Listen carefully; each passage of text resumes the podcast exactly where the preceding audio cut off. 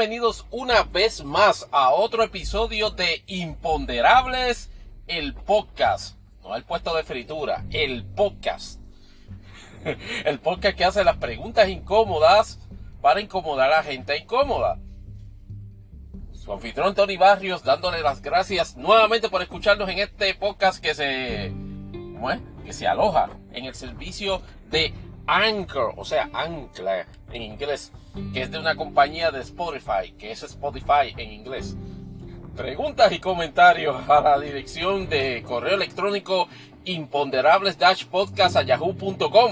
Les agradezco de verdad, de, corazón, que sigan escuchando este y todos los episodios de Imponderables el podcast precisamente en el servicio Anchor, también en el servicio de Spotify, que es redundante, ¿verdad? Que Spotify y Anchor, a pesar de que son la misma compañía, tienen sus, sus, servicios de podcast aparte, pero también pueden conseguirnos en Google Podcast, en Apple Podcast, en Tuning Radio, en Amazon Music Unlimited. Y no nos pueden conseguir en Tidal porque Tidal este no hasta ahora donde yo sé no ofrece servicio este de recuerdo este de, de podcast. Este lo cual entiendo que debería ser ya mismito porque tengo la oportunidad de, y esto es una parte técnica, he, he tenido la, la oportunidad de, de, usar Tidal por las pasadas semanas en un trial este que, que ofrecieron, que me ofrecieron, y debo, debo confesar que, que he estado bastante impresionado por, el, por, la, su funcionalidad y particularmente, porque ahora estoy este medio au, audífono. Este, eh,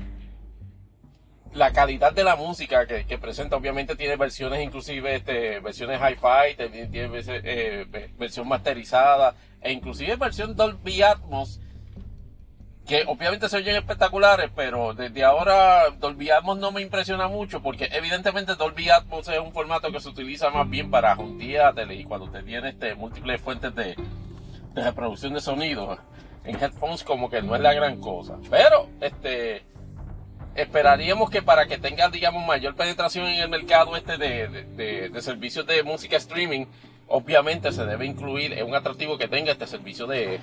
alojamiento de podcast. Veremos a ver qué pasa con respecto a Tidal en el futuro, inclusive le informaremos allá en el segmento de Imponderables. En lo que respecta a nuestro formato original, o más bien a nuestro formato regular, tenemos que hablar con respecto ya en la, en la primera parte de Imponderables USA, a lo que efectivamente ha sido una de las movidas más audaces y mucha gente dice que hasta estúpidamente alocadas que haya hecho un presidente de los Estados Unidos en, en historia moderna. No, no, no, obviamente están, sé que están tentadísimos este, a, a, a decir que la, que la caminata de, Donald Trump en la iglesia, creo que es la falleta allí cerca de, de del parque frente a Casa Blanca es uno de ese tipo de movidas. No, pero esto es un poquito más trascendental. El presidente Biden, aprovechando el furor mundial que, que se estaba teniendo por este, el mundo mirando el Daytona 500, que eso también tenemos este comentarios en nuestra sección de imponderables, se tiró la mega misión en un alto grado de secretividad con apenas dos periodistas acompañándolo, no en el Force One, sino en un avión militar, una designación especial de, de, de, de avión militar, y luego de 10 horas viajando en tren. El presidente Biden aparece el lunes, este, el, lunes en la madrugada o el lunes a media mañana en Kiev, Ucrania. Side by side, de lado a lado, con el presidente Vladimir Zelensky en una manifestación, obviamente con toda la pompa circunstancia y, y niveles extraordinariamente este, histéricos de seguridad. En el, estamos hablando de que, de, de, que, de que, es la capital y que aunque ha sido este y que ha sido asediada este particularmente en, en, varias ocasiones este, por la ofensiva rusa en el conflicto que, que, se tiene de, invasión rusa a Ucrania el, gobierno por lo menos de Ucrania sigue como sede de gobierno considerando y manteniendo a, a Kiev como, como, como precisamente ese, ese stronghold incólume, donde ha recibido ya a toda una serie de dignatarios. Pero amanecer el lunes con ver al presidente de los Estados Unidos en Ucrania, en básicamente en el battlefield de, una guerra entre dos países donde efectivamente no hay envolvimiento directo de tropas americanas. Es un hito histórico. Ante el imponderable desierto es un, hito histórico, sin lugar a dudas de clase alguna.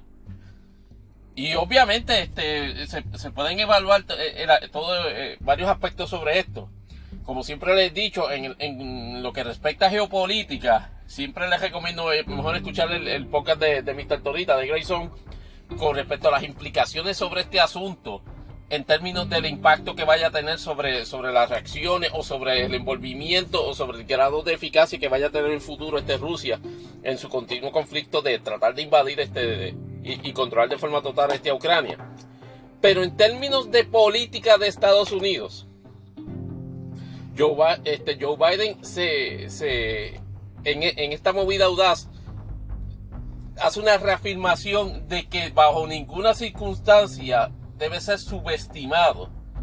en su capacidad de manejar asuntos de política internacional. Y obviamente eh, eh, eh, la, administración no acá, este, nunca se va a olvidar del Steam, del ardor, de la, de la quemazón que les produjo el fiasco del abandono de las tropas de Estados Unidos en Afganistán. Que aunque ciertamente en la logística no fue establecida por el propio, por, la administración Biden, su torpe ejecución sí lo fue. Y eso es algo que los está, que los muerde cada, mañana que se levantan este, todo, toda la gente de, del Departamento de Estado, Departamento de la Defensa, e inclusive, y por supuesto este Casablanca. El issue predominante, por lo menos en la proyección que tiene el presidente Biden en política exterior, es Ucrania. O sea, es, Ucrania y de él deriva esencialmente todos los elementos este, importantes igualmente, o casi tan importantes, de política exterior que Estados Unidos está manejando en la actualidad, incluyendo, aunque no necesariamente de forma tan directa, su relación, por ejemplo, con China. Que ya vimos, en, que, que examinábamos en el, episodio anterior, que todo este asunto de, de, los famosos globos, es que efectivamente abre un capítulo nuevo y tenso sobre la forma en que China y los Estados Unidos se va a estar relacionando. Pero en el, en el contexto de, de Ucrania, el, presidente Biden hace el más categórico y, y arrojado, arrojada afirmación de que Estados Unidos va a apoyar a Ucrania hasta donde pueda, pero hasta, hasta siempre. E inclusive este, lo, lo materializó, más bien este lo reiteró con un anuncio de una aportación, otra más, esta vez no fue de billones, pero fueron de 500 millones de dólares este, para, para ayudar a... Y obviamente con los visuales del presidente de los Estados Unidos caminando este por, el casco de la capital de Ucrania, evidentemente mandó un mensaje que, que, que estremeció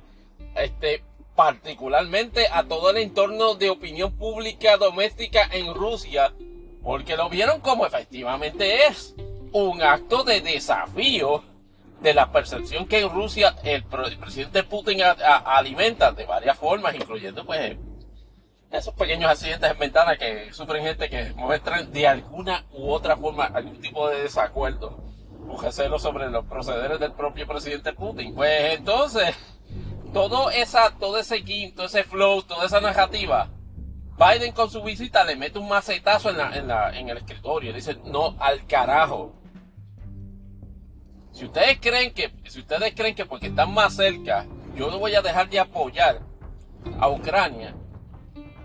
pues se acaban de equivocar porque con, esta manifestación los Estados Unidos de América hace, eh, eh, hace precisamente ese compromiso. Y, evidentemente en la, en la esfera internacional los, Estados Unidos proyecta de forma positiva. Aunque claro, siempre ha quedado y y entiendo que va a quedar. El elemento espinoso, otro elemento espinoso es de que Zelensky consistentemente, aparte de las ayudas que solicita a los diversos países, incluyendo los Estados Unidos, pretende, justificadamente o no, yo entiendo que hasta cierto punto y manera hay un poquitín de, de injusticia en el pedido, pero esa solicitud reiterada de que, por ejemplo, Estados Unidos provea aviones este, este casa para efectivamente llevar a cabo este tareas de, tareas de combate contra, contra tropas rusas por aire o por tierra relacionadas a, a, esta guerra, es un asunto que los Estados Unidos no acaba de ceder. Fíjense que ha dado casi 3 ha dado casi 5 o 6 billones de pesos, pero no ha dado ni un solo avión. La pregunta es, ¿por ¿debería dar aviones los Estados Unidos? Diversos eh, círculos de, discusión política inclusive de geopolítica establecen que en términos tácticos es peligroso hacer eso porque esencialmente usted está ofreciendo la oportunidad de que Rusia en cualquiera de las escaramuzas que se enfrente este, con, con, con, fuerzas ucranianas y las cuales este, se, se destruye equipo, tenga el gobierno, el, ejército ruso la oportunidad de, de, echar manos de, de, ese tipo de, de, equipo y hacer los reverse engineering de rigor. Y, y es una situación bien, peli, bien peligrosa en ese contexto como contestación a esa imponderable, la, la, percepción de este podcastero es que efectivamente por eso es que esa, esa situación va a ser así y seguirá siendo así. Pero en términos de, actos, de simbólicos, simbólico como es ese, fue ese acto, es un simbolismo poderoso. Es un, símbolo de que establece de que Estados Unidos no impese a la lejanía, no empecé al hecho de que no está envuelto directamente. Ha reconocido que para establecer o más bien preservar un elemento de orden mundial, y de hecho allí se pueden tener diferentes claros sobre su percepción de, de diferendo mundial. Obviamente mucha gente que está en contra de la intervención de Estados Unidos este, evoca aquellas teorías de reproche de que, de que Estados Unidos está otra vez en el flow de ser el policía mundial pues en ese, en, ese contexto,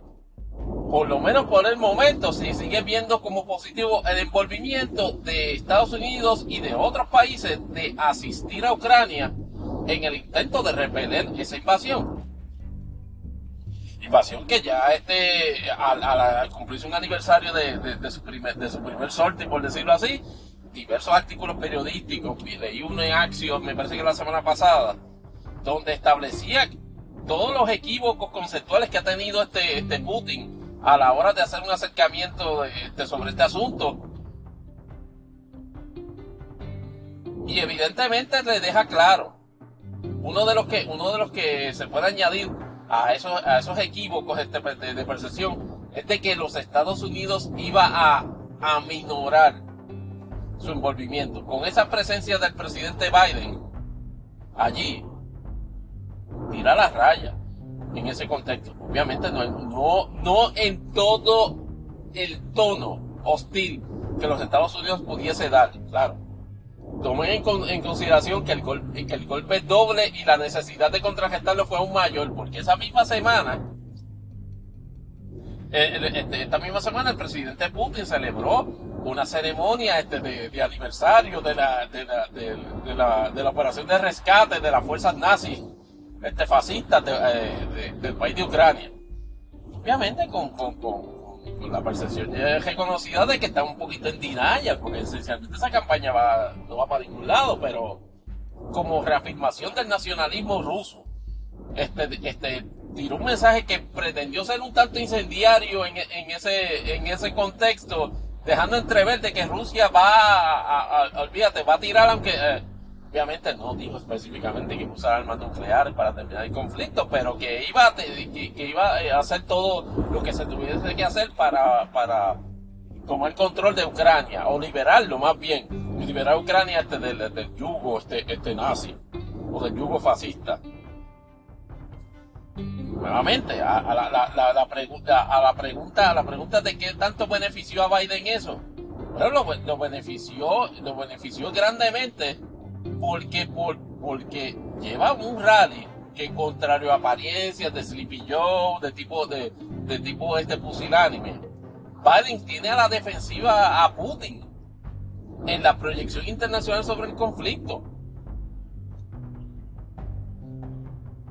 Y haber hecho esa ceremonia con Zelensky el día antes de, del, mensaje de Putin. Ah, entonces no, no, no, no conforme con eso, hizo el sándwich haciendo una parada en Polonia, reafirmándole a Polonia que, dicho sea de paso, es miembro de la OTAN, que muchacho, we got your back en cualquier tipo de resbalón que, que, Rusia quiera hacer con respecto a, como parte de, la, de, las inclusiones que esté tratando de hacer infructuosas en Ucrania, afecta intereses en la frontera de Ucrania con Polonia. Así que en ese sentido,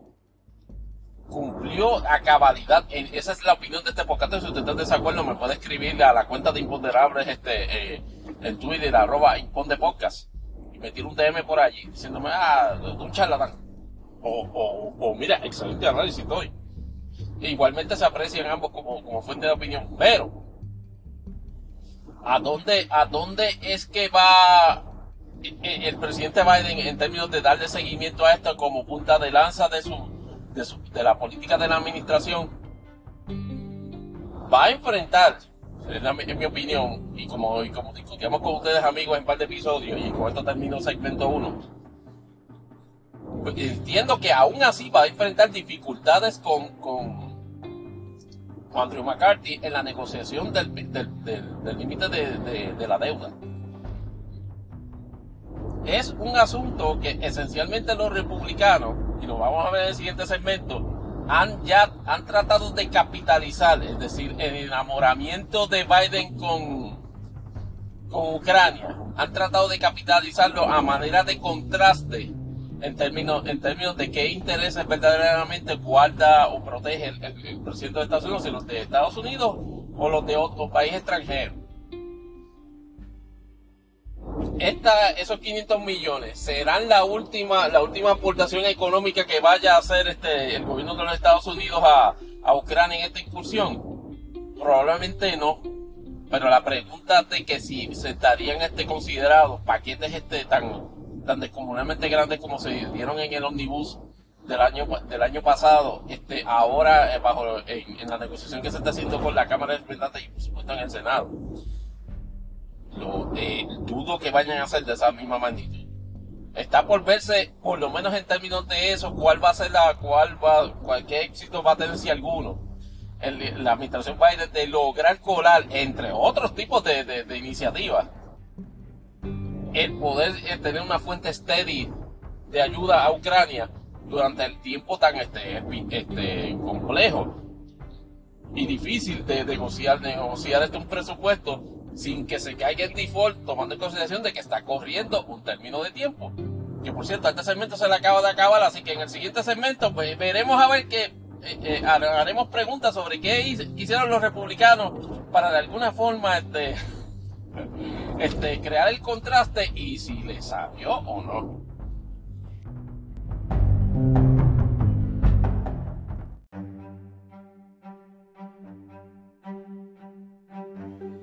Ok, ahora vamos a segmento 2 de Imponderables USA. Pues, ¿qué hicieron los republicanos para contrarrestar esto? Tomen en cuenta que la visita del presidente Biden a, este, Ucrania, con todo, con todo, con todos esos visuales espectaculares de, del primer presidente americano este, en, en suelo de un país extranjero donde no estaba este, presencia militar americana, en conflicto, porque no es que esté no es, Corea del Norte, papi. No, es Corea del Norte, es Ucrania. Es en el fucking battlefield que, está, que estaba este, este Biden. Lo único que le faltó es que le pusieran este casco este, este con las dos banderas de Ucrania y todo eso. hubiese sido tan freaking on the nose eso, pero gracias a Dios no cayeron en eso. Los republicanos se fueron en brota el día de los presidentes que cómo era posible que Biden estuviese allá con todas las crisis que pasa en Estados Unidos. No está de gato. En realidad lo que estaba ante el imponderable de cuál era la verdadera fuente de la, de la reacción. No creían capaz a Sleepy Joe de dentro del contexto de las cosas que ha estado manejando, particularmente lo que ellos entienden que es un manejo deficiente de la, de la llamada crisis de los objetos eh, voladores no identificados, de los globos y de los accidentes ferroviarios este, no, entendían que, esa, que iba a ser capaz de hacer eso como una forma de contragolpe a lo que ellos entendían a su vez este, a, una, semana difícil para Biden. Pero no tan solamente lo, lo, Biden lo hizo, sino que ejecutó a la perfección en términos de, establecer la pauta y el tono de, la percepción que se tenía de la visita de Biden a Ucrania como un, como un acto positivo para la administración, un compromiso de, los Estados Unidos de América en respaldar la, respaldar la causa de Ucrania y su derecho a, su integridad nacional. Sí, sí, sí, sí. Eh, tiene, tiene visos de hipócrita como, como por 200 esquinas, pero el detalle en política de Estados Unidos es que efectivamente reitero ese compromiso, algo que los republicanos no contaban que fuese a hacer, obviamente cualquier otro día de la semana, pero no el día del de, los presidentes.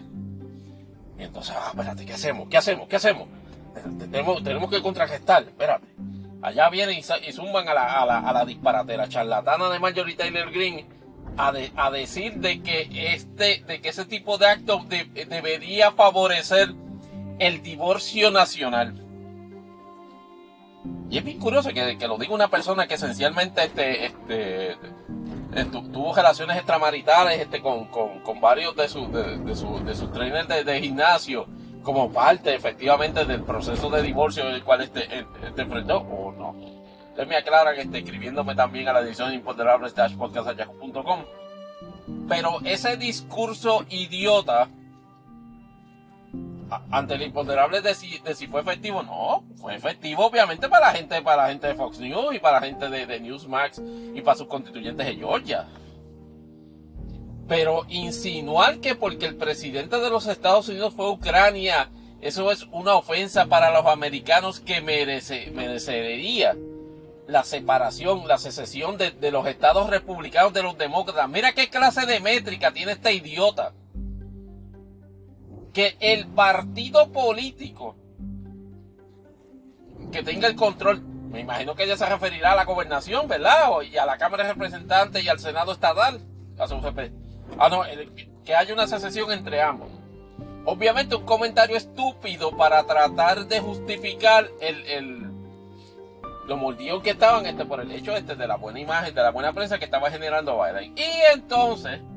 no se quedaron ahí, al contrario, es que nosotros tenemos herramientas aquí. Vamos a establecer el, contraste. Ah, Biden está en Ucrania, pero no acaba de ir a, a, a, Palestina allá en, en Palestina, perdón, en, Ohio, a ver cómo está la, la hecatombe ambiental. O sea, quién se lo coge, básicamente,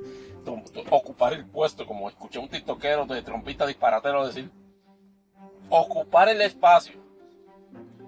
Donald J. Trump en una movida, en una pantomima tan asquerosa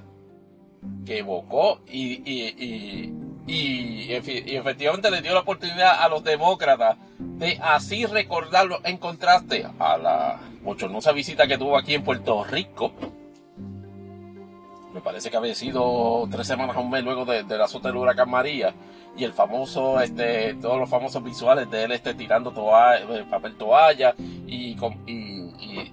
y básicamente pulseando con Ricky, con, con Ricky Rosselló, con el gobernador, de que estableciera que aquí lo que se han muerto son 18 personas, esto está piche San. Pues en ese mismo nivel de cabronería, Donald Trump va a Ohio a repartir agua marca Trump. Y también otra agua que se había conseguido por ahí. Proyectando, ah no, eso es otro, regalando de las estupidísimas gorras esas de Make America Great Again gorra que si yo veo en un perfil me levanta precisamente de banderas rojas, pero a, a, a Puede jurar por la madre que lo parió que se, que, se lo estaba comiendo. La pregunta es si lo logró del todo. Y yo diría, no, muchacho. El espacio no estaba desocupado como pensaban los republicanos. Obviamente, Peter Buttigieg que aparte de su interés este de cumplir efectivamente como funcionario ejecutivo del presidente, siendo el, secretario del Departamento de Transportación, tiene aspiraciones este, presidenciales en 2024. Y aquí dijo, espérate, si a mí me las puso Dios aquí, me da la oportunidad, mientras Biden está obviamente trabajando el asunto de, de en, Ucrania y su proyección positiva este, gubernatorial, me, da la oportunidad a mí a enfrentarme a Trump en ese issue. Entonces allá fue, eh, eh, eh, él, fue allá este, a Ohio y obviamente antes de que, de, que fuese Ohio, trajo a modo de avanzada determinaciones u órdenes este, de la, de la, de la,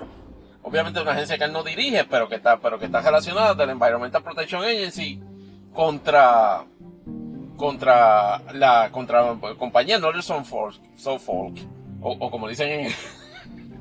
en los, tele, en los telediarios allá en Ohio, Northern Folk, Northern Folk. Pues entonces este, a, la, a la compañía se le ordenó hacer un trabajo exhaustivo de limpieza de toda el área donde hubo eh, tanto el descarrilamiento de los, de los carros de tren con los materiales tóxicos y obviamente el asentamiento donde efectivamente se prosiguió en una determinación que llevó a cabo, dicho sea de paso, conjunto con el gobierno estatal del estado, a la quema de de del contenido de los tanques. Que reiteramos, es la, era, la, era la opción más viable para evitar una catástrofe mayor.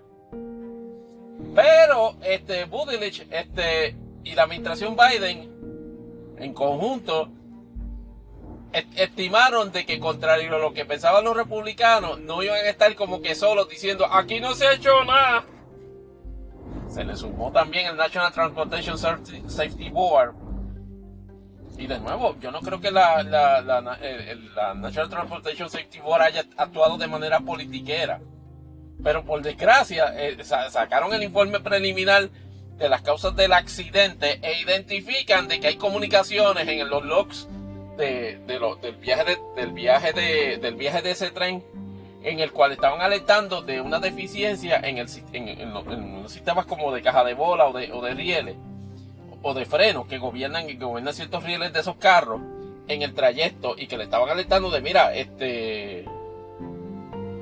sería mejor este hacer una revisión técnica de eso y asegurarse de que, de que no vaya a ocurrir nada y luego han mejor ese sistema fue el que de alguna manera se trancó. Y, y ese falla en el sistema de freno fue lo que provocó que efectivamente perdiera el balance uno de los carros y se descarrilara esencialmente la mayoría del tren.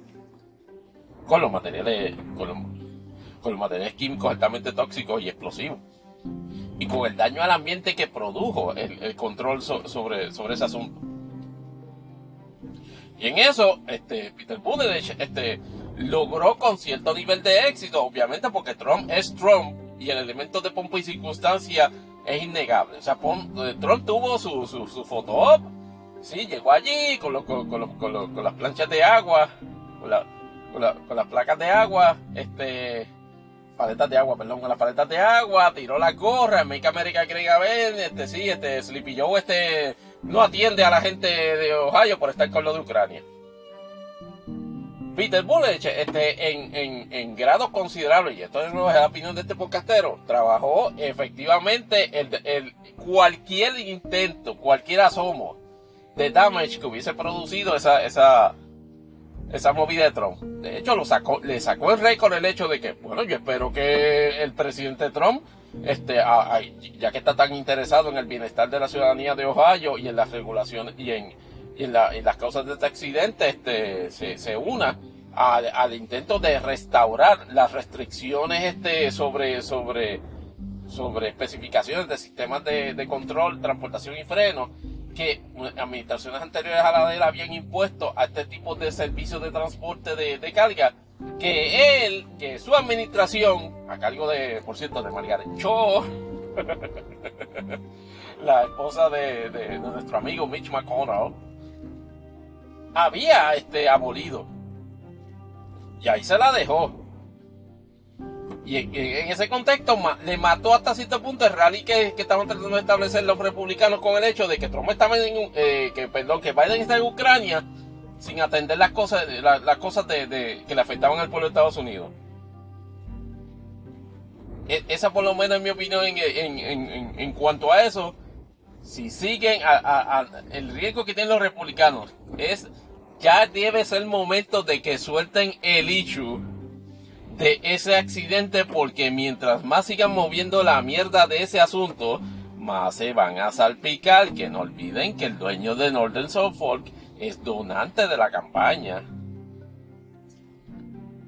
Del, gobernador de Ohio Mike DeWine. O sea que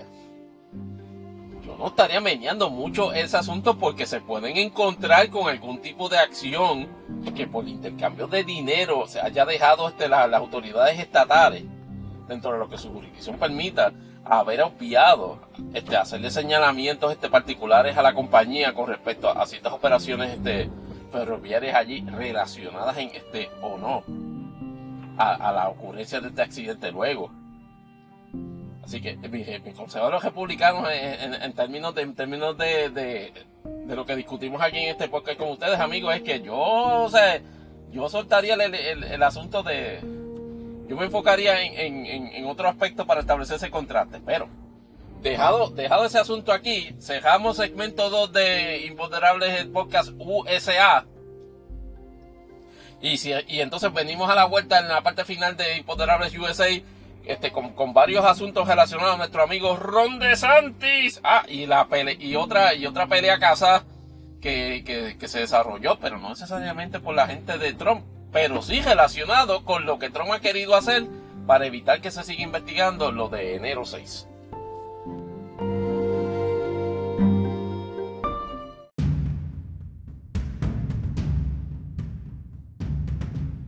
Cerrando el segmento de imponderables USA, o sea, USA, o, sea, EEUU. Eso me sacaba el ADD en high cuando yo leía, cuando estaba en primero o segundo grado y veía noticias de Estados Unidos y leía EEUU. Y yo, pero, ¿eso es un typo? No, es que en la abreviatura en inglés, digo en español, cuando se refiere a un elemento en plural, se ponen dos letras para indicar precisamente que más de uno. Estados plural, E, E, U. Unidos. Anyway, por I digress. La sección favorita de. No se sabe quién está escuchando este podcast, pero si son de Florida Central les encanta. Las aventuras de Ron DeSantis. En esta ocasión, todo el papelón. Y estamos aquí en una, situación un poco apretada, pero. Todavía, todavía hay espacio para respirar aquí. Ron DeSantis, ¿se acuerdan el papelón que se hizo allá este, en me parece que fue en el condado de Duval, en, en, Jacksonville, este, relacionado a la remoción de toda una serie de libros, este, que, que entendía de que estaban adoctrinando de manera este, equivocada a, estudiantes de escuela elemental con relación a la, al racismo, porque eso es parte del critical race theory, que eso es woke. Pues resulta que finalmente te dieron para atrás en un obvio intento de bajarle la temperatura a una posible colisión de DeSantis con la comunidad boricua en Florida, este, a redevolver el libro de la historia, no me parece que no es una biografía de él como una autorizada, sino es como eh, precisamente una, un relato de la vida de Roberto Clemente y las vicisitudes que tuvo en el discrimen racial, este, y, y por nacionalidad, que mientras estuvo en, la, en las grandes ligas. Y entonces devolvieron el libro en el, en el distrito escolar este de allá de, de Jacksonville, eh, de, haciéndole hincapié de que, ah, este, una revisión del libro denota que efectivamente este, la, las alusiones que hace a contenir, a, a discrimen racial y, todos esos asuntos, este, no, no, no las presenta de forma inadecuada. Bullshit.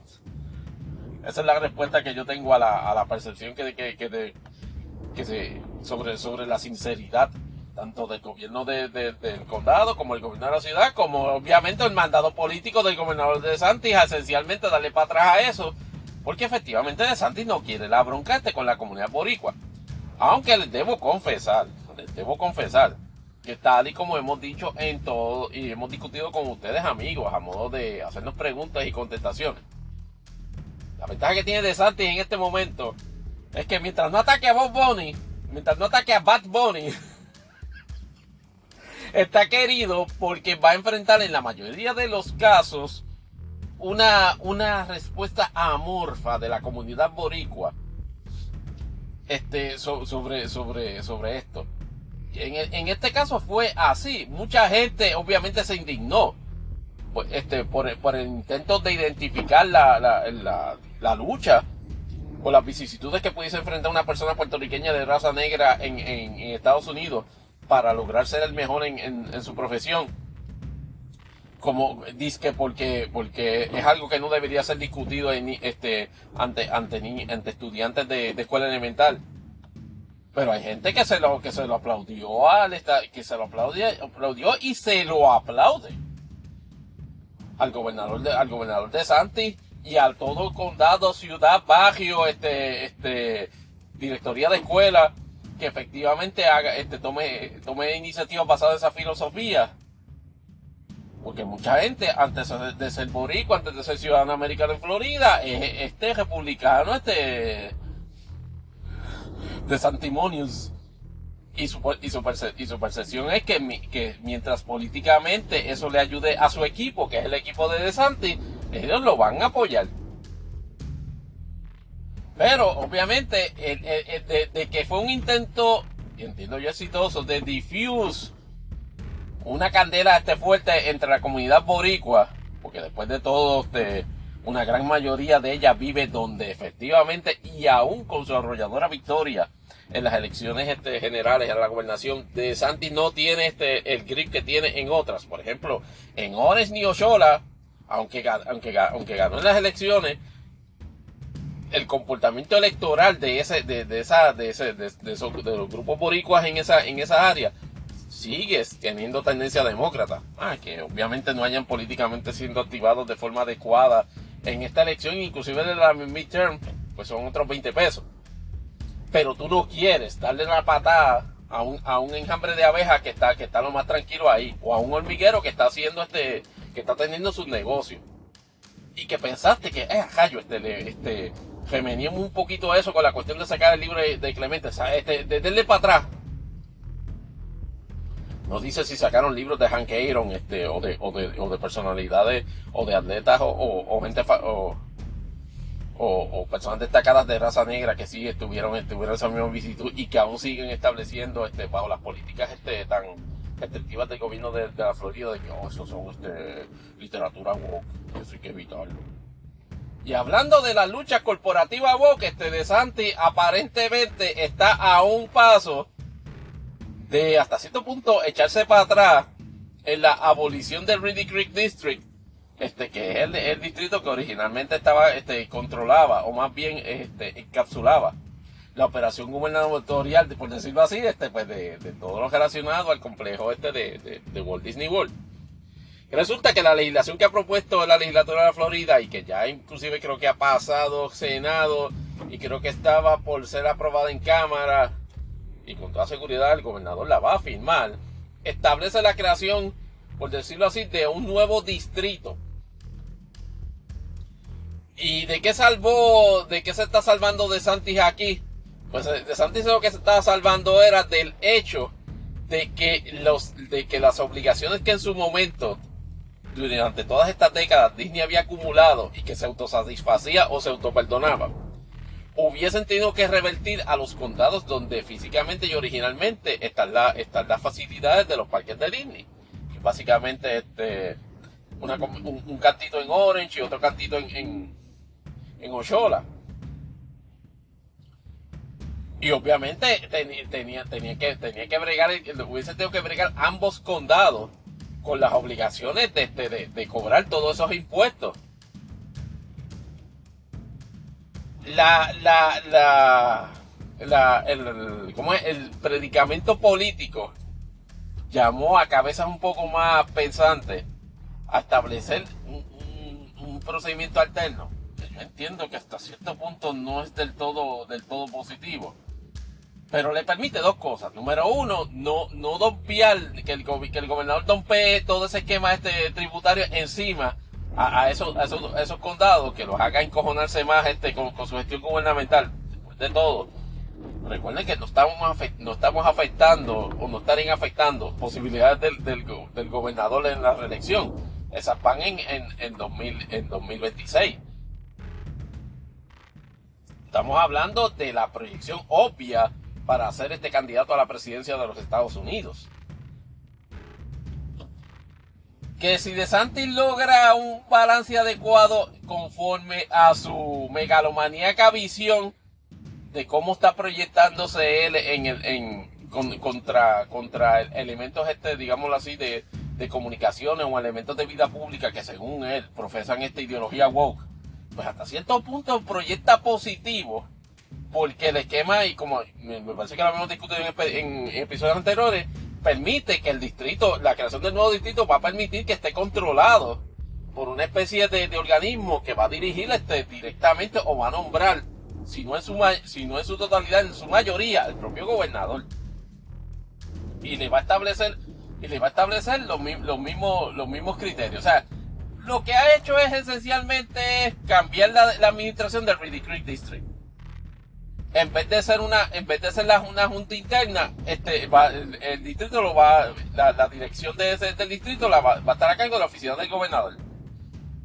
Y él va a venir cuando firme la, la, ley, si no la ha firmado ya, decir, aquí estoy yo, que yo soy el que mando, mira para allá, aquí yo voy a controlar Disney, mira esto, mira... Pero la, pero la realidad es que no, no le va a permitir a Disney hacer las cosas que hace y a tener las mismas, este,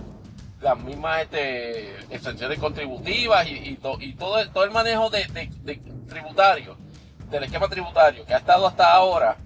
en el Reedy Creek District, va a estar en este nuevo distrito. ¿Presupone eso una victoria política? Bueno, en parte sí, por lo, por lo que dijimos. O sea, evidentemente, como estaba, ya no va a estar. Pero como va a estar, no necesariamente es un golpe a Disney va a quedar de él. Yo espero que no se ponga demasiado creativo en precisamente en la administración. Lo que se espera es que sencillamente cumplan con, la misma forma de administrar el distrito como, como, vaya a ser la designación que se vaya a hacer. Este, precisamente, este, de la misma, de la misma forma. Si llega a haber variantes, y hay que recordar esto, que no es el único distrito que está que está bajo ese, bajo ese, bajo ese esquema. Yo no sabía esto, pero este, eh, en, un área que comprende el Daytona International Speedway, que por cierto, de eso vamos para review en Imponderables, del Daytona 500, NASCAR, este, efectivamente tiene una condición de distrito especial, obviamente en un marco de, espacio mucho más reducido, pero es en el área aledaña a, a los cuarteles generales de la NASCAR, que están bastante cerca de Daytona International Speedway y por supuesto el Daytona International Speedway y los áreas comerciales adyacentes. Ese esquema idéntico a Reedy Creek District, para las circunstancias, ha sido tocado. Hmm, interesante porque NASCAR ha tenido, en, por lo menos desde, desde, la pandemia para acá, un reversafo. Oh, no, no desde la pandemia para acá, pero momento más álgido que, ha tenido la historia de NASCAR este, para, para combatir cualquier imagen que se le asocie con, con racismo, con este con apoyo a la confederación, a los secesionistas. Ha, luchado bastante en, enviar ese mensaje de, de, inclusividad, este, inclusive, vaya la redundancia. Y no he visto a De Santi este, encojonado con eso. Claro, NASCAR, en diferencia, en, diferente a Disney, no estableció como, como política corporativa o como, como norte corporativo oponerse a legislación este que prohibiera a personas gay este efectivamente manifestar este su, su preferencia sexual de diferentes maneras que es lo que el Don't Say Gay Bill este, trataba de establecer en, en, esa legislación de hecho lo establece para que Disney se opuso y producto de esa, de esa oposición es que a modo de, de venganza es que establecen esas, aquellas medidas este, restrictivas que en un momento dado este querían mover a la disolución del, distrito de Ricky de eh, Ricky eh, Creek District, Ricky Creek District y entonces ahora básicamente va a ser otro distrito pero esencialmente con, con diferente nombre pero la misma cosa. Ahora saliéndonos un poquito de, de Santi y trabajando el asunto de, de Donald Trump y, las aventuras de Donald Trump, pero ahora en, cuanto a eh, investigaciones del 6 de enero. Mike Pence efectivamente va para el tribunal, efectivamente a resistirse a la supina que Jack Smith, el, oficial, el fiscal especial independiente, va este, a estar, este, ya le había, ya le había emitido para que declarase con relación a su rol o a lo que sabe sobre lo que se planificó, se ejecutó y luego se dio seguimiento al asunto de enero 6. Pero ¿qué pasa? Este va a, levantar, este, este, como dijimos en el episodio anterior, este, privilegios este, establecidos este, del cuerpo legislativo. Veremos a ver qué, señalan los tribunales, pero nosotros, este, el tribunal una vez este, tenga el, asunto este, en papel, como se, como se dice, pero de nuevo, el problema que tiene este, Mike Pence en, en ese asunto es que si bien es cierto de que él estaba fungiendo como presidente del Senado, pero de carácter ceremonial, él tenía un asunto particular establecido que hacer ese día y de hecho su récord de expresiones ese día es extremadamente limitado. Es decir, no hace muchas expresiones porque obviamente quien convoca la sesión, quien convoca la sesión, me parece que es el presidente de la Cámara, el speaker de la Cámara, que en ese caso era el speaker Pelosi. Y es una y este y, en ese y en ese sentido la, quien, quienes tienen récord contemporáneo a lo que estaba pasando allí, mientras estaba pasando allí en el floor, en su mayoría es Mitch McConnell y la, y la, y la, y la speaker Pelosi. Claro. Él hace unas expresiones luego de que más o menos se pueden reanudar los trabajos. Y, la, y el detalle es, ¿podrá este Mike Pence agajarse de eso para resistir el supina este de, del fiscal Jack Smith? Yo sinceramente, yo sinceramente lo dudo, porque efectivamente tiene que esto va más allá de lo que en récord se dijo. Esto lo que va, esto es lo que va a las conversaciones que haya tenido con el presidente antes, durante y después de los eventos del día 6. Y que está en récord de que, de que por lo menos en entrevistas que le ha dado, el presidente lo, instó a de alguna forma desistir de dar cumplimiento con el proceso de eh, comenzar la certificación de, electores en el colegio electoral para certificar el ganador de la elección. Yo le veo pocas posibilidades a pensar de resistir ese, ese supina de, de, Mike Smith. Pero eso no ha dejado de a la gente de Trump este pararse. Hacer, hacer, hacer una cosita interesante que, que, que obviamente está en récord intentos considerables a través del mocioneo en, en el caso del día del 6 de enero para efectivamente evitar que tribunales autoricen a tanto a Pence como a otros funcionarios de la Casa Blanca de su administración a, de, a acceder a para proveer récords o declaraciones sobre ese hecho. Y eso lo saben este, varios medios de prensa el New York Times eh, y Político, me parece que hace unos meses habían solicitado precisamente permiso para que se les diera acceso a los documentos relacionados a mociones que Trump o allegados de Trump habían hecho en cuanto a eso. Y una juez de, de, de, Washington, D.C., este, una juez federal que aparentemente es la que atiende ese tipo de, de recursos o peticiones, declaró no al lugar. Y obviamente este, hay una lucha, hay una lucha interna, digamos así, jurídica sobre doctrinas que se han establecido en otros lugares, pero que en DC fue, fue modificada recientemente. En el sentido de que en favor del interés público y la y, relevar información de carácter público, se había favorecido a momento este, revelar los, inner workings este, de, de, gran jurado, este, o de las peticiones que se hacían para resistir requerimientos de información a gran jurado este, o a investigadores. Esta juez dice, sin embargo, que en 2019 el circuito de DC dijo que mientras esté el caso bajo gran jurado, este, el hacer este diseminaciones de mocioneos este, y peticiones que, hay, que hagan aludidos o señalados en ese tipo de, de, requerimientos este, afecta de manera este, negativa este, el curso de, de, las funciones del gran jurado y que efectivamente prevalecen en términos de, del interés público que se tenga en, en, en conocer sobre, sobre ese asunto. Eso en términos políticos es un mini golpe para los demócratas porque esencialmente, si no la juez en, su ruling, obviamente políticos y New York Times no están este, por los demócratas, pero lo que pueden mirar de, por el ladito de los demócratas sobre ese asunto es, mano, aquí nunca se va a saber qué es lo que está pidiendo, porque Trump está este, con, con, con la cagadera en esas mociones de que, de que Opez no vaya o de resistirse este, a, comparecer a citaciones, o de que, eh, de que le prohíba, por ejemplo, a Mark Meadows este, declarar ante la supina que le acaba también de lanzar Jack Smith, o la supina que le acaban de hacer este, a Jared Kushner y a, Ivanka. todo eso va produce emocionejos de Trump resistiéndose. Y la, y la prensa, según lo insinúa la juez, jamás debe, quizás jamás se vaya a enterar del contenido de eso, claro. New York Times y políticos dijeron más o menos separados de que mm, yo no me voy a quedar este con, con, el, con el golpe con el golpe dado y puede ser que vaya para circuito e inclusive para el Tribunal Supremo en términos de una cuestión de derecho a libertad de prensa. Veremos a ver cómo, cómo se da eso porque, de nuevo,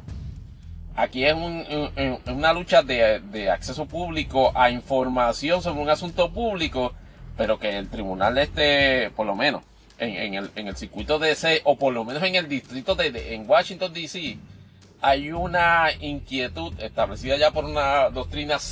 divergente, en el sentido de que no, mira, ese tipo de investigaciones, mientras está cogiendo la gran jurado, no deberían ser publicadas, inclusive las peticiones que se hacen, hagan aludidos de resistencia a, esos requisitos. Y en un asunto relacionado y redondeando este, poniendo punto final al, segmento de imponderables eh, USA, la presencia o, la, o el surgimiento como personalidad mediática de Emily Coors, la, la portavoz del gran jurado, que está este, investigando el asunto de, de, Fulton County en, Georgia relacionado a las conversaciones este que Trump en su momento tuvo con el secretario de Estado de Florida. De Florida, no, de Georgia, coño. Este relacionado este al intento de you, you know if you can get 11,000 votes that would be nice. Pues ese asunto,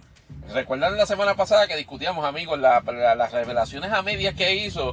ese gran jurado sobre el hecho de si había mediado este eh, fraude en las elecciones este de Georgia, particularmente, y determinaron en su momento y en ese, en eso, y en esos documentos delimitados a esta exposición que efectivamente no había habido este fraude electoral. Pero entonces también señalaron en ese informe, lo cual a mí me, me hizo levantar ceja, de que ya habían identificado posibles instancias de perjurio en testigos que habían testificado ante su, su presencia. Yo dije, ajá, yo eso quiere decir que vienen indictments, por lo menos por la cuestión del perjurio. Entonces, esta, esta, esta dama,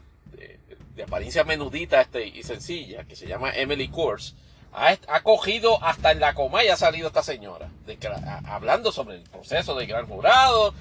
y entonces levantando en indirectas y en especulaciones, en sus entrevistas piretas, la posibilidad de que uno de los acusados sea Donald Trump. Al ponderar de si eso ha encojonado este a,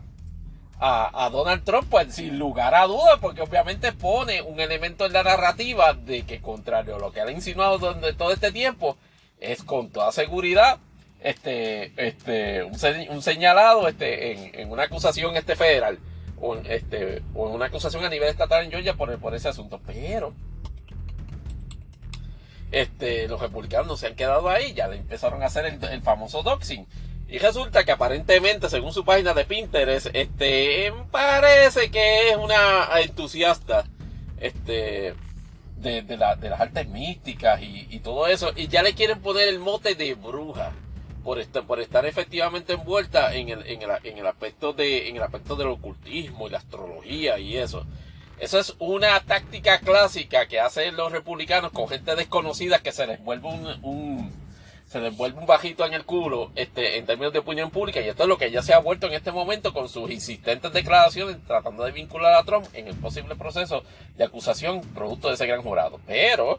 los fiscales de ese, de ese de esa localidad también están este, uniéndose a la, a la comparsa o al grupo de gente que está descontenta con, con las manifestaciones de ella porque ante el imponderable de si pudiesen descarrilar el proceso, no como que lo pudiesen descarrilar hasta lo que ha dicho en el momento, pero ciertamente prepárense en su momento, y espero que así sea, cuando vengan acusaciones contra Donald Trump,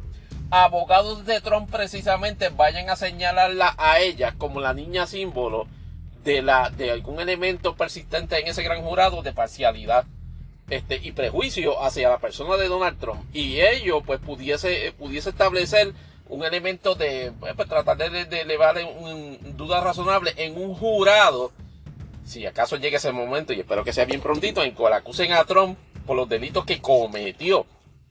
Y esas eh, comunicaciones tratando de persuadir a funcionarios del estado de Georgia a que violaran la ley electoral la persona es una persona privada, así como que tú puedas mandarla a cierre la boca, es una cosa diferente, pero puede ser que sea relevada, si no lo ha, sido ya, de sus funciones este de, de, de, de four person en el jurado. Sobre eso le tenemos ese seguimiento en, en otro, en el próximo episodio, o a modo de update aquí en este episodio de Imponderables del Podcast, porque a la vuelta vamos para Imponderables PR y la, y la mini secuela de lo que pasó este en, la, en la vista este de, de, de el pasado viernes. Y si acaso estamos viendo, ah, un asuntito que salió hoy este en, en Noticel, donde cogieron a juez del Supremo almorzando con abogado que estaban tirando casos ante su instancia. Oh my god. Y entonces los, implicados dicen que eso, eso no es escandaloso, eso es casual. Lo discutimos y le planteamos preguntas y discutimos con ustedes amigos luego.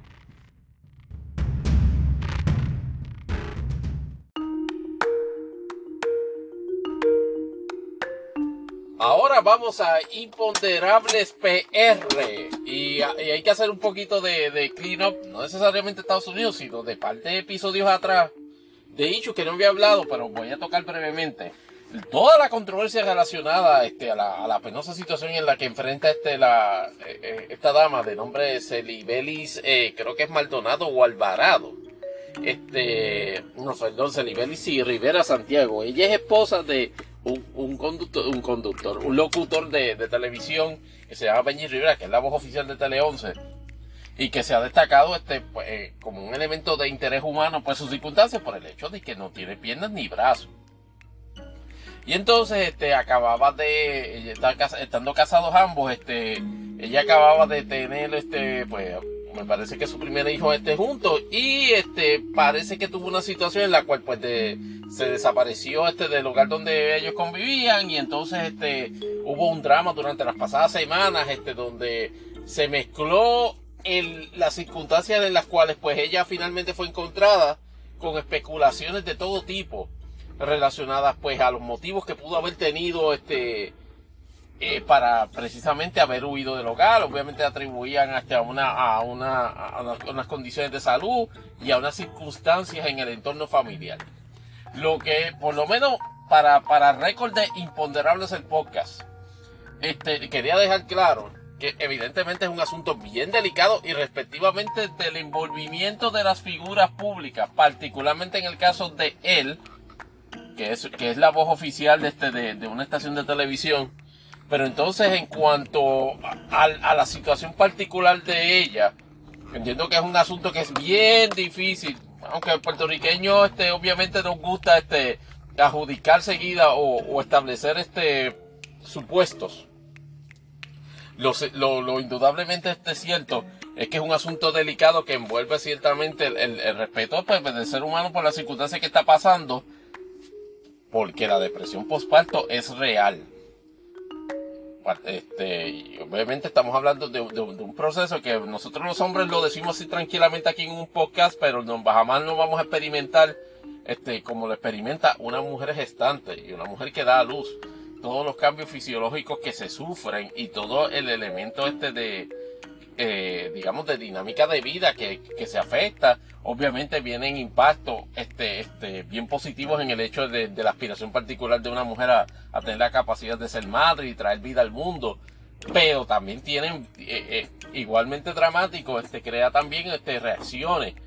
en la psique de, de una persona y de un ser humano. Y esas son cosas que nunca se deben subestimar a la hora de ver manifestarse esos, esos efectos en la, en la conducta humana.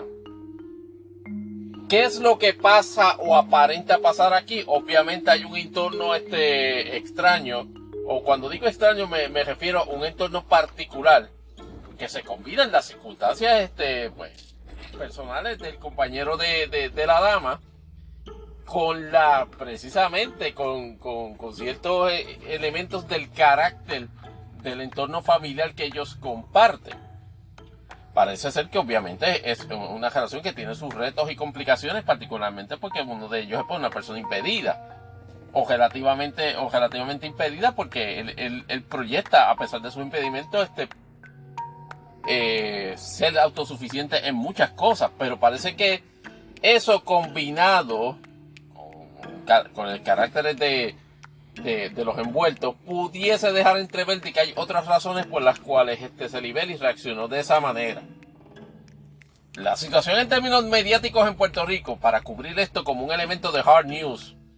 una noticia y, una noticia de interés humano, han, han estado básicamente gualendeando, como llamo yo, caminando por la, por la cuerda bien floja, de respetar la noticia como una noticia pues particular sobre un elemento serio de noticias, pero tratando, yo diría que, que la mayoría de los casos, este, teniendo ante, la, ante, la, respuesta de este podcast, digo, la pregunta en este podcast es imponderable de si, de si lo han logrado. Entiendo que con relativa éxito de no proyectarse parcializados con la historia por el mero hecho de que se trata de un colega en la industria de las telecomunicaciones, o sea, de, de estación de televisión lo cual lo hace más complicado aún. Este, wow, y en, cuanto a eso es sin lugar a duda un asunto que parece ser, que por lo menos tuvo una resolución feliz en el sentido de que la persona fue encontrada, de que la persona, no sé si, me parece que está recibiendo tratamiento médico, y la persona que dentro de la pareja es la personalidad pública, que es el señor Benji Rivera, aparentemente ha optado por no tener o no procurar este, tener interacción este, con su esposa mientras está pasando por ese proceso. Obviamente, el, las autoridades no pueden pasar desapercibidos los elementos que dieron pie a ese a todo ese, serie de eventos y no se pueden dejar a pantallar por el mero hecho de que uno de los involucrados es una figura pública ni tampoco tienen que, que dejarse este establecer este estereotipo por las circunstancias personales de, de, las personas que estuvieron envueltas en, que están envueltas en esa situación. Es, es uno de los, uno de los hechos domésticos de, de, ventilación pública más complicados que yo había visto en, en, en poquito tiempo en Puerto Rico. Merece ser, darle seguimiento, pero particularmente y primordialmente por la salud mental de Celiberi ya que, están, ya, ya, que este asunto pues, ha, estado en la palestra pública por el envolvimiento de figura pública de su señor esposo. Pero este, esperemos que todo, que todo en, en su entorno personal a ella le salga bien y que se esclarezca este, en el contexto del envolvimiento de, de ambos, este, las verdaderas razones que pudo haber motivado para, para, esa, para esa conducta y que se trate de fomentar el que tal circunstancias no se vuelvan a repetir. Dicho eso, vamos entonces ahora a temas contemporáneos de, de, imponderables Puerto Rico. Este, en, en, con respecto a la, a la, al último papelón que habíamos visto en, la, en el episodio anterior, y es decir, la saga de Jennifer González y la comparecencia a la vista de, de, la, de la Comisión Especial de la Cámara de Representantes que estaba presidida por Puesto Ferrer Jr., ya vimos este, en el episodio anterior este, que, hizo un mega papelón este, por todo el, enfrentamiento del político eh, novato eh, y, poco falto de experiencia contra básicamente la mega galla jugada de, Jennifer González. Importante establecer, importante establecer de que, irrespectivo de lo bien que se manejó políticamente Jennifer en ese asunto, no deja de efectivamente crear un elemento de handicap, quizás decir, en, su, en, sus aspiraciones de lograr mayor arraigo en la huestes del PNP, porque después de todo está en récord su denuncia de que el candidato contrario o su potencial rival primarista para la gobernación de Puerto Rico efectivamente está haciendo carpeteo de empleados PNP que no lo apoyan. Y ese asunto Contrario a lo que ella pudiese pensar, no quedó del todo reafirmado. A pesar de que, incluyendo, inclusive no habiendo dado información específica, por las razones que fuese, la realidad es que ella no necesariamente ha, ha comprobado o ha reiterado o probado la alegación particular sobre eso. Y en ese sentido le está dando, le está dando un, un leeway o más bien un cabulla a Pedro Pierluisi a esencialmente dejar establecido, no necesariamente ahora, sino en el futuro, de que Jennifer en ese sentido está charlataneando con el hecho. No pudiendo este coordinar, este, tener pruebas o, establecer ni siquiera con circunstancias a qué se trataba ese asunto de la, de la persecución política de, enemigos primaristas de Pierluisi. Ahora, ese no fue el único asunto que esta semana iba, iba a tomar prominencia este, en, términos de, papel, de, papelones este de, comparecencia. Se, se trata también de les decía antes de ser tan rudamente interrumpido, se refiere a la, a la situación en la cual otra personalidad de la política iba a estar envuelta en una, en una, en una comparecencia legislativa, ¿no? Y digo iba porque anunció este, el día de ayer este que no iba a estar presente. Se refiere al, al, caso de, de, Wanda Vázquez, que como parte de toda la investigación que sigue corriendo sobre la posible intervención de ella mientras era secretaria de justicia, con el propósito de paralizar investigaciones este, criminales sobre la muerte este de rapero este homosexual este Kevin Fred, donde se ha especulado, no necesariamente falta de fundamento, el hecho de el movimiento de el cantante de música urbana Osuna en todo ese asunto,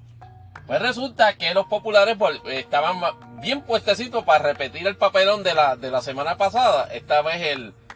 creo que es José o, Orlando Aponte, presidente de la Comisión de los Jurídicos en la Cámara, que yo no me explico, el compañero este, obviamente uno tiene que hacer un balance fino en los cánones de ética a veces para señalar, pero es poquísimo serio este, la, mayoría de las veces en su proyección como legislador, particularmente esa comisión. Y entonces parece que tenían cuadrado ya la, la cuestión para el showdown con Wanda Vázquez, gobernadora de Puerto Rico y ex secretaria de Justicia, para interrogarla este sobre, sobre esos asuntos. Este, para sorpresa, para, como mediana sorpresa, la, la, la ex gobernadora, ex secretaria de Justicia notificó de que no iba a comparecer a esa vista, aludiendo a ciertos elementos de vaguedad en la citación. Yo creo que ella no quiso probar, al imponderable decir, en realidad ella no quiso probar suerte con con sus circunstancias este, en, en ese asunto, vis a vis este, lo que le pasó, o como también le fue a Jennifer González, yo me inclino a, lo, a lo primero. O sea, en ese sentido, hay una investigación criminal federal este contra, contra Wanda Vázquez. A, a, su vez, el Departamento de Justicia este, ahora mismo está investigando su rol en, en ese asunto, en el asunto no de, del caso de, del caso de corrupción que, este, que está siendo investigado por FEDER, sino más bien por precisamente la, la, denuncia que ha hecho la, la, la, fiscal a cargo del caso de la investigación criminal por la muerte este de, Kevin Fred.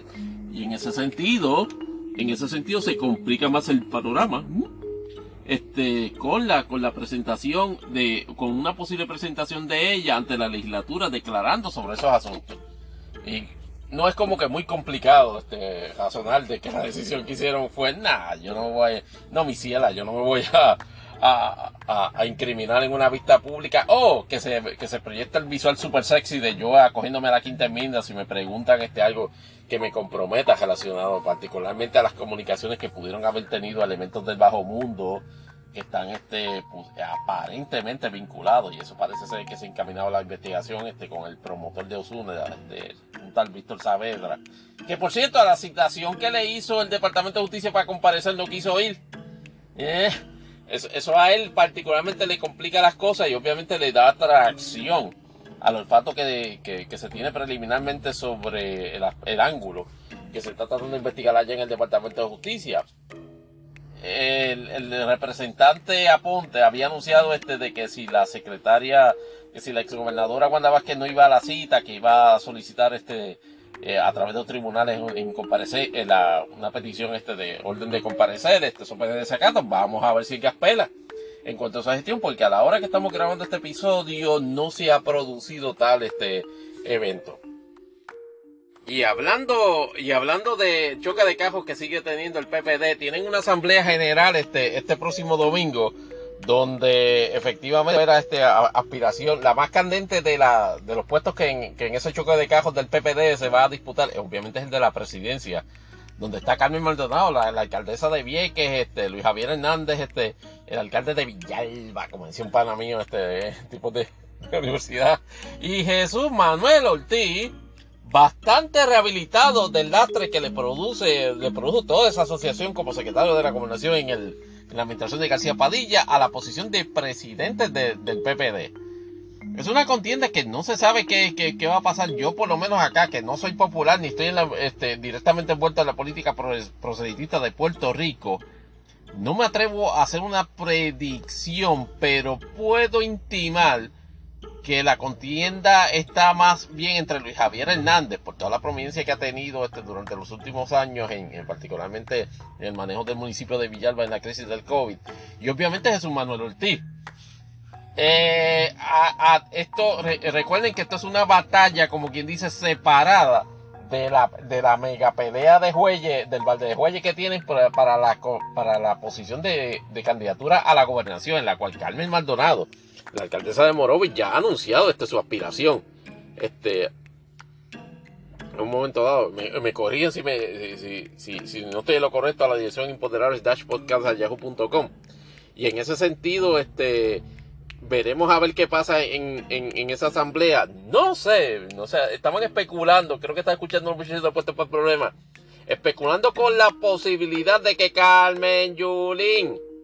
pudiese estar volviendo a ruedo este, eh, en el Partido Popular Democrático en algún tipo de posición. La verdad que, que, que, por lo menos en, a mí lo personal no me parece que, fue, que, fuese así y no me parece que, sería, que, se, que sería recomendar una posición más allá de un escaño legislativo.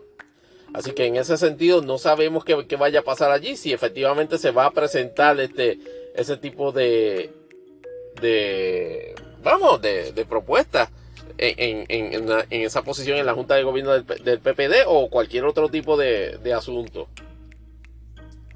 Déjenme ver que tenemos más, en adición en, cuanto a Puerto Rico, porque siempre, eh, a veces los temas fluyen, pero como estamos corriendo hasta cierto punto, mira, mira, pues, suelen a veces esas situaciones a modo, a modo de discusión pública ha, tomado auge este, una propuesta de legislativa que se ha hecho para regular o con, este, digamos así, el, concepto de la otorgación de días de, autorización de ausencia este, en, me parece que a nivel de, a, nivel de empleomanía público-privada relacionado a, los efectos que pudiese tener, eh, los efectos que tiene en, una mujer este, la, condición este, fisiológica este, mensual, considerada como menstruación. Este, y aunque hay planteamientos este,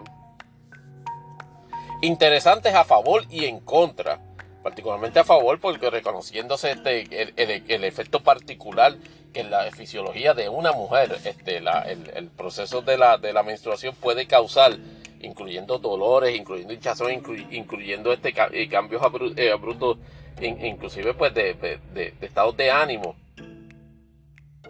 Ese, ese, esa, ese proceso ese proceso aún este, se ha reconocido, o por lo menos se, se levanta como un contraargumento, de que hay disposiciones en las leyes laborales que permitirían este, absorber ausencias este, para atender precisamente situaciones extraordinarias relacionadas a ese proceso fisiológico mensual a través de, pues, de invocar esas licencias. Pero, pero, siempre, siempre hay alguien que le, que le inyecta una, una carga pues negativa o una carga este, obcecada, una carga estúpida entra la idiota y, la idiota cabeza de Joan Rodríguez Bebe, que intenta convertir este issue, o por lo menos la, eh, articulación de su oposición al mismo, en, lo que lo bien articulan los muchachos después del problema, que lo llaman eh, un wedge issue. O sea, que es un issue donde la, la senadora acostumbra a meterse para llevar a cabo más bien este, más bien aparte de que sea una posición de oposición o de apoyo, una medida en particular, es básicamente lo utiliza para parapetarse en su marca de oposición o en su marca de ensalzación o en su marca de más bien de, de, de apoyo a todas esas causas extremadamente conservadoras que tiene. Y en esta ocasión, este, establece, establece como, como planteamiento absurdísimo de que la adopción de ese reglamento por sí respectivo de la practicalidad del número de días, si son muchos o poquitos, efectivamente establece, establecería un patrón que justificaría en su retorcida visión a que patronos contrataran empleados hombres en mayor proporción que empleadas mujeres. Y entonces es bien curioso que quien le hace corito es este, este compañero abogado este de nombre Jaime Sanabria, abogado que supuestamente tiene una práctica laboral y, en, las redes sociales que, que, frecuento, en este caso Twitter, ha, ganado prominencia un super hot take este, sobre ese mismo asunto que tiene exactamente los mismos talking points. Errado. E, en, ese, en ese contexto, porque el, el, asunto, por lo menos ante la opinión de este podcastero, que dicho sea de paso también es abogado, a mí me parece que el reconocer unas situaciones particulares, como, como inclusive este, por, ejemplo, el de, el de, ir a la escuela, para, a la escuela de sus hijos para revisar, este, obtener y discutir con maestros información sobre el desarrollo o el progreso académico o situaciones escolares, era algo que no se había considerado antes en la ley como, una, como un elemento para excusar o para justificar ausencias en lugar de trabajo el desarrollo y la, y la consideración de ese tipo de situaciones en el mundo moderno. This is nice. Este permite efectivamente, ha, permitido la consideración de eso, por lo menos en el entorno público. Y el compañero trata de establecer en, en, el super hot take que tiene, que inclusive se tomó la molestia de filmar en video, en, en redes sociales, a establecer de que eh, efectivamente idéntico este punto de vista, errado también, dicho de paso en mi opinión, este de la senadora Rodríguez Bebé, lo cual me resulta súper curioso porque tengo entendido que uno es ex esposo del otro. Y eso me, llama la, me, llamó la atención, es un, eh, como, como hecho curioso, ¿verdad? del asunto. Ambos, casados o divorciados, están súper errados, por lo menos en mi opinión en, en, cuanto, en cuanto a eso particularmente en caso de él siendo abogado laboral, no nos ha explicado si es abogado de patrono o si es abogado de, empleado, pero, pero el, planteamiento de que una concesión de una licencia de esa naturaleza, y de hecho el proyecto está, está, está, está en, etapas iniciales, el hecho de que, de que se considerase una licencia de esa índole va a crear o a justificar unas acciones de patronos a considerar a, contratar a personas del mismo sexo o de, sexo diferente al que estuviese empleado o experimentando ese tipo de cambio, que tuviese precisamente la oportunidad de, digámoslo así, de pedir justificación este por, por esa circunstancia a la hora de que se lo tocaran días por ello. Tampoco es el otro argumento, que ese sí debo reconocer lo que solo levanta la senadora, el estupidísimo, argumento de que esto es básicamente parte de una campaña woke este, para inclusive este, reconocer este, eh, personas gestantes. En eso yo le, yo le reconozco, en esa parte, a pesar de lo, de lo, de lo retrógrada que se pudiese estar este, presentando,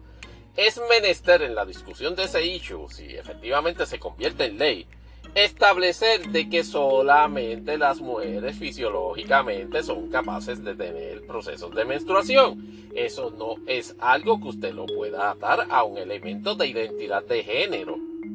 Por más que usted empeñe y esto obviamente puede resultar este hasta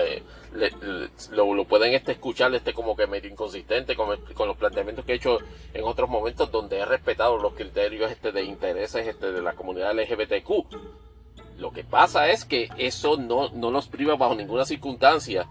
este, el, el, hecho de que no se les reconozca eso como, como, como un proceso fisiológico inherente. No, no, no, le, no les priva de un derecho particular. Porque pudiese, obviamente, eh, eh, pudiese darse una, una, una, una, extrapolación absurda en ese, en ese sentido. Decir, no, porque los que se sientan mujeres y digan, ay, tengo dolores este de, de, eh, de tengo dolores menstruales Wow, hoy, tenemos básicamente el puente de, estoy aquí transmitiendo desde el, puente de Londres.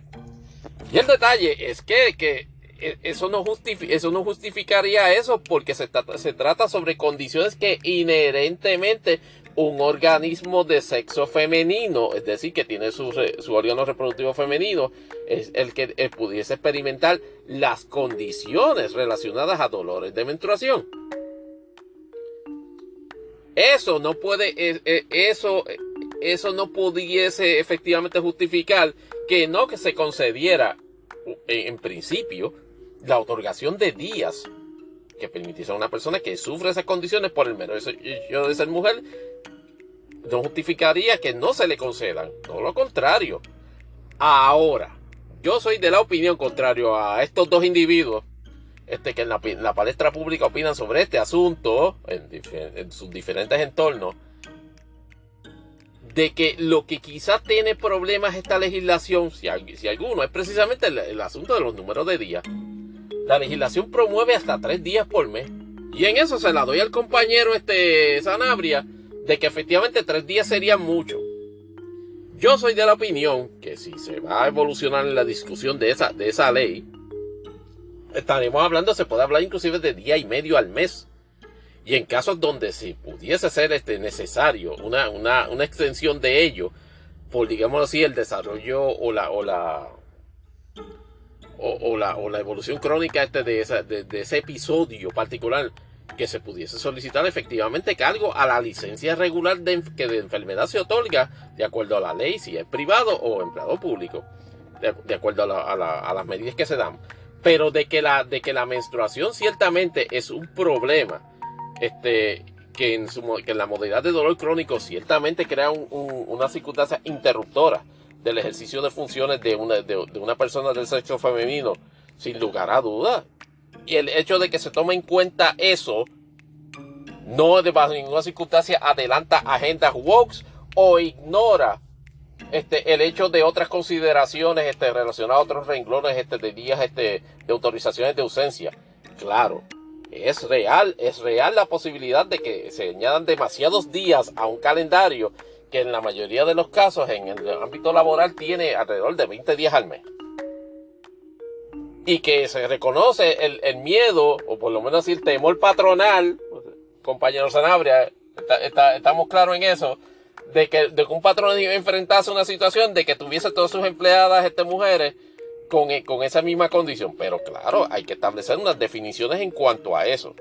Hay unas, hay unas, hay unas circunstancias en, en ese proceso que en todos los meses se dan que de acuerdo a elementos particulares de cada episodio, pudiesen ciertamente interrumpir eso, eh, los procesos de llevar a cabo una labor este, adecuada en el, en el lugar de trabajo.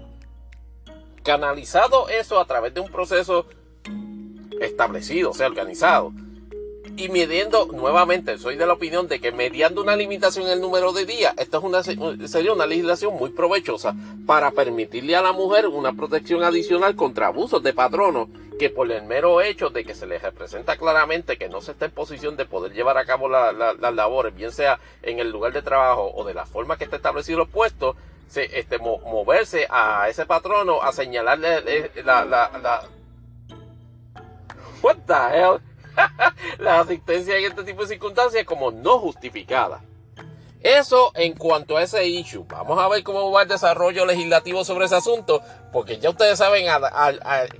dónde es que va, como quien dice, la goma a, encontrarse con el asfalto. Y es cuando, si se llegase a, se a aprobar en Cámara Senado, que honestamente, debo admitir que, que, no le veo como que todo el, todo el chance del mundo de que así sea pero siempre va a quedar pendiente, por supuesto, la, la, opinión anticipada o no del gobernador Pipo Pierluisi sobre cómo, cómo, cómo firmaría, cómo, cómo reaccionaría a ese proyecto si se lo traen a su escritorio a ser firmado. Estaremos pendientes a ese, a ese issue. Vamos a ver qué más tenemos acá. Oh, disculpen, este, voy a hacer una pausa para en el siguiente segmento darle una completación a, el segmento de imponderables PR, pero que, porque voy, que voy para la marca del minuto 28. Pero a la vuelta continuamos con la segunda parte de Imponderables Puerto Rico.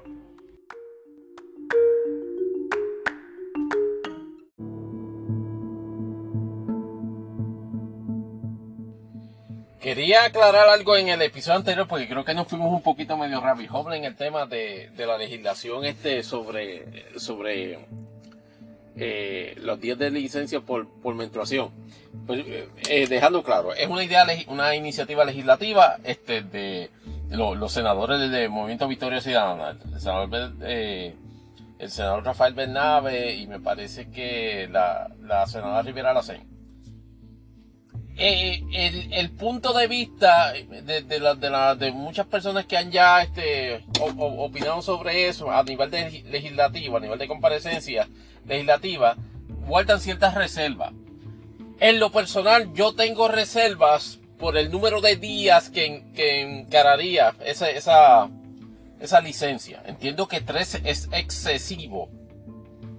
Y podemos trabajar con, con este elemento matemático de un día y medio, permitiéndose cargar a, enfermedad más allá de ese día y medio. Esa sería mi propuesta. Mi crítica a las, a las posturas este, de, de, por ejemplo, de la, de la senadora Joan Rodríguez Bebé, es que básicamente está, está utilizando esto como cuneta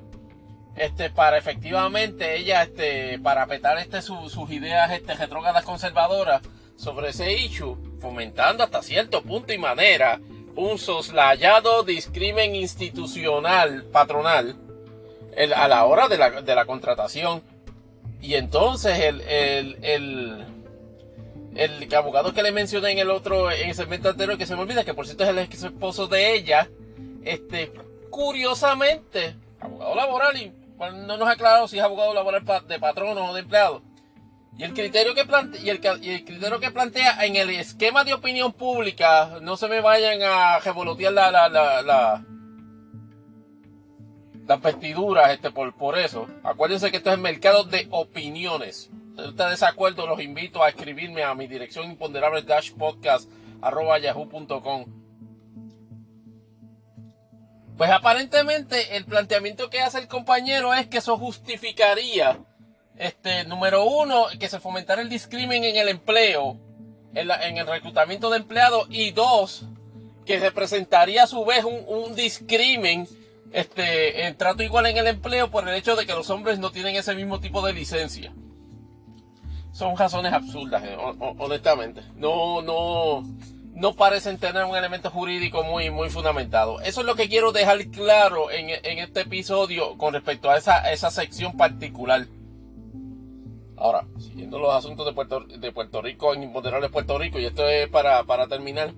Ha habido varias controversias, este, particularmente en el, en el ámbito ambiental. Resumiendo, el caso de allá de, de Aguadilla, donde estaba, donde estaba el establo y la y la y, la estructura este también este como medio turística este sobre sobre la cueva. Creo que es el, sector de la gaviota eso finalmente fue destruido. O por lo menos comenzó la, la destrucción este definitiva del, del, lugar. Este pero en el caso de Toalta se ha desarrollado una situación bien interesante y es que aparentemente este, el municipio de Toalta está, como quien dice, incursionando en un terreno privado. No, está claro cuál es la situación, pero es un terreno que, que, que, estaba, que está abandonado cerca de la carretera número 2 y que en, otro, en, otros años servía esencialmente este, para, para áreas este, de, tener vaquería. Este, unos terrenos inmensos para, para mantener este ganado allí, que ya efectivamente no es así. Y entonces, con el propósito de resolver supuestamente una, una, crisis de, acceso a carreteras este, por el área este de, de la carretera 861, el municipio Socolor de tener algún tipo de utilización, no sé si es de la Junta de Planificación o el Departamento de Agricultura, ha decidido meter maquinaria en, en dicho terreno con el propósito de crear un trecho para efectivamente colocar una carretera. Y obviamente, este, con cierto nivel de suspicacia se, se, se, se, ha visto la manifestación de grupos este, ambientales, hecho, señalamientos de denuncias, inclusive de periodistas. Bueno, es lo que habíamos hablado dos o tres semanas atrás en, términos de eso y cómo resulta hasta cierto punto delicado ese, tipo de, de incidentes. Pero la controversia estaba interesante porque municipio alega estar autorizado por el Departamento de Agricultura y o por la Junta de Planificación a la hora de, construir allí. Pues cuando digo construir me refiero eh, básicamente a incursionar con maquinaria pesada en el terreno y empezar y empezar y empezar una destrucción particular de, un fragmento de él para crear un trecho y a su vez crear una carretera. Y aparentemente eso no necesariamente es así. Sin embargo, hasta el momento no he visto que, que, que, el, alcalde Clemente Agosto, por ejemplo, haya respondido este, a señalamientos de la, de la agencia de, de la agencia de protección ambiental que aunque no necesariamente necesita ser autori este, que se le procure autorización de su parte, para la construcción de, o la incursión en un terreno de esa índole por parte de una agencia gubernamental, no es menos cierto lo, que plantea en ese comunicado, en el sentido de que a ellos no se le, no se le, no se les notificado de ese asunto. Entonces, pues la, postura, la postura que, que, que, plantea a modo de imponderable es de si efectivamente este otro ejemplo donde se está caprichosamente incursionando en terrenos que tienen este valor ambiental, este o ecológico, este, sin ningún tipo de justificación o sin ningún tipo de autorización. Es la comunicación que dice tener el municipio, que con la Junta de Planificación con el Departamento de Agricultura, una autorización para construcción ahí, casi pudiese apostar que no. Me parece que ahí el municipio está tratando de romantizar la comunicación que en algún momento tuvo con algunas de esas dos agencias manifestándole preocupación por el problema de acceso este, de carretera más bien allí. Y que con ese propósito quizás le quizás se, se, dieron por notificado de la petición que se estaba haciendo más no se había autorizado ninguna. Ah, ni hablar de la oficina de reglamentos y permisos si efectivamente me dio en ese en la concesión de algún tipo de, de, permiso en cuanto a eso, o el propio Departamento de Transportación y Obras Públicas. Estamos hablando de interconectar lo que pudiese ser ese camino, convertido en un momento dado en carreteras si efectivamente se consuma su construcción, a un sistema de carreteras estatal o estadual más bien o municipal. Así que Chito, a, Chito Agosto va a tener que darle un poquito más de, de cabulla la cuestión de, explicar. Esto, esto ya, ya, se volvió, ya, esto no es todo alta política, esto es ya eh, eh, política a nivel nacional.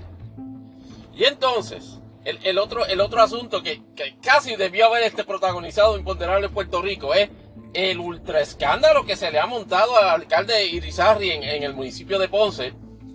Eh, por, por, por, varios, por varios señalamientos escandalosos que por lo menos yo, este podcast en primicia, se enteró a través del compañero el bartender que es uno de los miembros de la resistencia que a su vez este, es, convocada semanalmente allá en el, en el, en el subcol de David digo, perdón, en el de Pueblo, en el de Puerto para el Problema. Y hizo unas revelaciones bien interesantes sobre la forma y manera. ¿Se acuerdan el escándalo? Que de hecho no se ha resuelto, que lo, está, está supuestamente eh, eh, siendo investigado por el Departamento de Justicia para ver si se autoriza este el, fiscal especial independiente autoriza la erradicación de cargo. Eh, que, el, que el alcalde Irizarry de Ponce había tomado un préstamo socolor de que era para propósitos de gastos de campaña y aparentemente es un gasto, fue un préstamo para asuntos personales, el cual alegadamente el, alcalde ha instado a, a, a, empleados del municipio, imagino que de confianza, a precisamente hacer aportaciones particulares al, al saldo de ese préstamo. Y eso es básicamente el, frame de la, de la posible conducta delictiva que se está investigando en el alcalde. Ah, pero se puso mejor el asunto, porque según las revelaciones de Bartender, que dicho sea de paso, ya elementos de medios principales han cubierto, pero no necesariamente este, con, la, con la crudeza, con el, con el carácter, con la, con la cadencia directa que, que, que se requiere. Y es lo siguiente. Aparentemente el alcalde utilizó parte del préstamo, ciertamente para la mayoría, la mayoría del préstamo fue para asuntos de campaña, pero cogió una porción bien chiquita para un asunto de carácter personal. Es un asunto que no ha sido confrontado directamente y mucho menos el alcalde Irizarry ha, ha revelado. Pero para eso, antes de llegar a ese punto, tenemos que llegar a la segunda pata de, del escándalo ponceño que fueron las expresiones de la primera dama este de Ponce, este, mi, mi, Millat, o este, o, Midiat, este Vázquez, este, en, en, un podcast del padre Orlando Lugo. Oye, eh, eh, eh, esto, esto es la cuestión de los podcasts, este, ahora, ahora están, este, tú tiras una pedra y caen 20. Pues el padre Orlando, eh, Orlando Lugo, que dicho sea paso, este, era este periodista de las noticias de León y después se, pues, se volvió sacerdote y ahora parece ser una especie de, activista este del PNP o, o más primero podcastero del, del PNP. Pues en este podcast que va por su segundo episodio y que aparenta ser este, originado desde YouTube, ¿eh? tuvo como, en, como, como invitada en entrevista, wow, en formato originalísimo, a la primera dama de Ponce, la señora Vázquez. Y entonces la señora Vázquez entraron a las temáticas, según ella y bajo la premisa de que ella es una estudio, este, una, me parece que es psicóloga o, trabajadora social, entraron a la discusión de los orígenes de la conducta homosexual y, y, y, e digámoslo así, el punto de vista de que la, mayoría de las personas que tienen este tendencias homosexuales, que son que, que tienen estilo de vida homosexual, este, han sufrido algún tipo de trauma de carácter sexual en su vida. Este, y, que a, su vez también este, ella como primera dama, aunque no lo especificó de esa manera, pero que ella llevaba a cabo este, procedimientos que de alguna manera eran refrendados por el municipio, consistentes en llamadas de eh, terapias de amor. Terapias de amor con el propósito de, eh, a través de ella, lograr modificaciones de esa y otros tipos de conducta que se entiende que son, eh, digámoslo así, desviaciones sexuales. En el podcast salió casi implícitamente el hecho de que el municipio o de que el trabajo que ella realiza, y este, no se sabe si es este, de la misma oficina de primera dama u otra dependencia municipal, que estaba haciendo una especie de carpeteo o censo de posibles personas que se identificaran con ese tipo de orientación sexual con el propósito de que voluntariamente ser sometidas a los procesos de terapia de amor. Ustedes no van a creer que mega escándalo este se, se formó ahí. Obviamente por, lo, por el hecho de que la primera dama de Ponce, que es un puesto que aunque es de alta naturaleza ceremonial, sigue siendo un puesto en el municipio, tener a la primera dama de Ponce en un podcast estableciendo una opinión sobre un asunto de política pública y estableciendo también este, su, su rol activo en una iniciativa, una iniciativa que pudiese estar envuelto. Violación de derechos constitucionales en términos de libertad de este, derecho a la intimidad. O inclusive discrimen por orientación sexual Socolor, oh, Socolor, estoy usando muy, mucho Socolor en este episodio, de que estaban brindando un tratamiento, este, disque voluntario de rehabilitación o de consejería sobre esos asuntos. Pues entonces, el escándalo político envuelto de eso quedó amajado por la tercera pata de, este, de este escándalo. Y es que aparentemente, y aquí, aquí vamos a, este, esta es la parte más juicy y por eso es la de mayor especulación aparentemente, este señor, este Eddie Vázquez Saya, que es una especie de productor de televisión allá en Ponce, y creo que tiene inclusive un, show este de radio, este, que se llama creo que Prime Time. Es director de comunicaciones del municipio de Ponce. Un individuo bastante exótico en, su apariencia. De hecho, parece básicamente un, Joe Exotic. Ya en Twitter le llamamos Pepe Exótico, este, por, por la apariencia, pelo largo, rubio, este bigote y barba apariencia rechoncha. Aparentemente hay dos cosas, hay dos elementos escandalosos en esto y esto imponderable es el podcast lo vende al costo. Usted tiene un elemento de refutación sobre ese aspecto en confianza a imponderables-podcast.yahoo.com. Especulación infundada hasta el momento es de que la de primera dama sostiene una relación amorosa con esa persona Ricardo Vázquez Saya. Y de hecho, comparecencias de ambos en varios, en varios medios, fotografías, videos, transmisiones este de, de, actividades, dan a entender de que efectivamente el señor Vázquez Saya está bien metido en el entorno íntimo y familiar del, del alcalde Irizaje y de su señora esposa. La otra sorpresa de, de este asunto dentro de la... Y de nuevo, esto es un elemento de especulación que los medios se han negado a... Permítame un momento aquí, que tengo que hacer una pausa. Que los medios se han, negado este, a, efectivamente establecer y se refiere a lo siguiente. Insisto y persisto, y este podcast quiere ser categóricamente claro en ese asunto. El rumor que ha surgido, que no está sustentado por ningún tipo de fundamento, por lo menos hasta ahora, es que el señor Vázquez Sayas es gay. lo cual resultaría obviamente extra escandaloso sobre la forma y manera que se está desarrollando ese, ese issue, particularmente con las expresiones de la propia primera dama sobre la conducta de personas que tengan ese, ese tipo de orientación sexual. Necesitamos otro podcast para posiblemente dar una explicación cómo es posible que una persona de orientación este, este sexual este, gay, según, según, según los rumores y los chismes,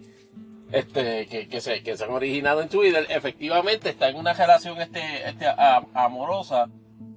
con, con, con, con, la primera dama de la, de la ciudad capital. Y eso obviamente los medios tradicionales han tenido cuidado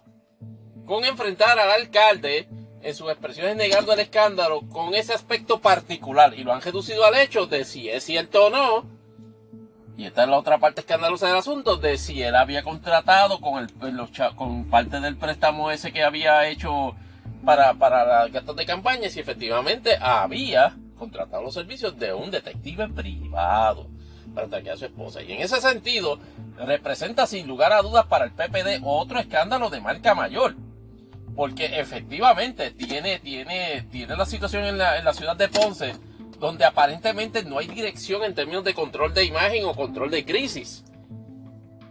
Eh, la primera dama, después de que hizo las escandalosas expresiones, aparece, aparenta haber desaparecido del plano público. No sé si está de viaje, este, no, no se sabe qué, qué, va, que que, que cuándo va a volver a hacer alguna aparición, pero me parece que la expectativa ante el imponderable de cuál es la expectativa del municipio de Ponce dentro de los abocados acercamientos que tienen para resolver esta crisis, es que aparentemente le quieren echar agua tibia a esto. Duérmete nene, duérmete nene, duérmete nene. ¿Qué es lo que, cuál es el problema del municipio de Ponce en este tipo de situación? Es que los Shiny Objects nacionales no desvían de los escándalos locales. O sea, el Shiny Object nacional a lo mejor desvía de, la atención nacional. Pero entonces van a seguir hablando de este revolú hasta que la primera dama vuelva del viaje. Y no se sorprendan ante lo imponderable de si en algún momento directamente eh, eh, ambos o inclusive los tres simultáneamente enfrenten las insinuaciones este, este, infundadas que hasta el momento se está haciendo sobre la conducta de los tres y ellos sea, y sea imperativo y necesario para efectivamente salvar la, la, la, en la carrera política del alcalde. Claro, si viene un fail para acusarlo por la cuestión de la manipulación del préstamo, esto es game over. Ya eso, ya eso es otro issue. Ya hay que pero veremos a ver si antes de que lleguemos a, Semana Santa, el alcalde, la primera dama y el señor Saya, el director de comunicaciones, este, a, enfrentar la música en cuanto a eso. Y creo que en el último issue de, de, Imponderables PR, que, va a tocar, es una, una situación que acaba de señalar el, el, periodista Oscar Serrano.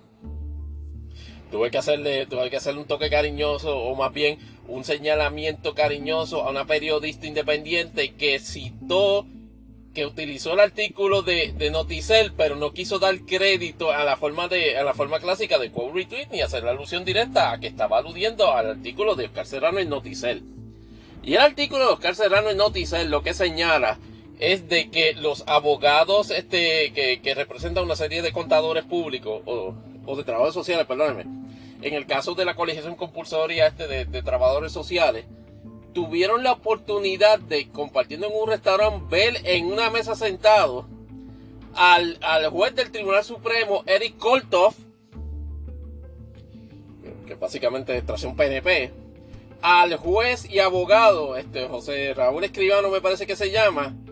y al ex alcalde de Trujillo Alto convicto por corrupción, José Luis Cruz, compartiendo en un restaurante, en el mismo restaurante que ellos estaban. Y es curioso porque en, la actualidad se está mirando el caso de la coligación compulsoria de los trabajadores sociales. Este, y en, ese, y en, ese, y en ese sentido, perdóname, este, los abogados que representan al Colegio de, de Trabajadores Sociales fueron los que avistaron eso. E hicieron las mociones de inhibición correspondientes con respecto a la persona del juez Koltov juez decidió no alugar a la petición de inhibición aludiendo de que, la, de que el, compartir que estaba teniendo con esa persona era completamente ajeno a los intereses del caso. La pregunta, y este pocatero la va a por lo menos este, establecer la contestación, usted si está en desacuerdo nuevamente a nuestra cuenta de Twitter, arroba imponte podcast, hizo bien el juez Cortofay no inhibirse ante la petición que le está haciendo los abogados este, de la Asociación de del Colegio de Trabajadores Sociales, entiendo que cometió un error. Porque lo que está planteando los abogados del, Colegio de Trabajadores Sociales y respectivo de la postura, de la razonabilidad de ese, de, ese asunto, que lo podemos discutir en otro, en otro issue de este podcast, el juez está compartiendo con el abogado de la parte demandante, con la, con la parte que está solicitando la disolución, la colegiación compulsoria. Y obviamente hay un elemento este, ahí, de que los tres estén a su de que los dos estén a su vez compartiendo con el alcalde convicto por corrupción de Trujillo Alto, José Luis Cruz, lo cual me parece altamente impropio del juez Koltov y de que tenga interacciones, amistades o relaciones este, de afinidad este, con cualquier persona, la figura del juez presidente del Tribunal Supremo Recordarán hace como 4 o 5 episodios atrás en Imponderables Podcast que en la sección de Estados Unidos estamos hablando de que el juez Alito se pasa reuniendo con la, con la gente del Supreme Court de Historic Society. En una situación que, de, que, ya le ha, le ha, ganado señalamientos de estar comprometiendo su juicio de, de forma previa en intereses particulares de la gente con la que se reúne. ¿Qué ustedes creen que precisamente se está planteando aquí en este caso? De forma correcta, y lo entiendo y lo digo con la mayor sinceridad, de que el juez Korthoff está amajando sus intereses, o más bien de que está, de que está comprometido su criterio este judicial con la posición de que, representa el cliente del licenciado escribano, que este, este, esta persona es una combinación bien interesantísima, que él creo que por ello este eh, es singular de ser juez, de, de, haber, de ser ex juez, de ser ministro religioso y ahora abogado. Big whoopie do en lo que a mí concierne, y también lo digo con la mayor sinceridad. Y en este caso, tiene la osadía de públicamente de señalar al abogado que a su vez está solicitando la inhibición del juez como que está haciéndole un, acto de, ofensa al juez Corto por haber hecho ese, señalamiento.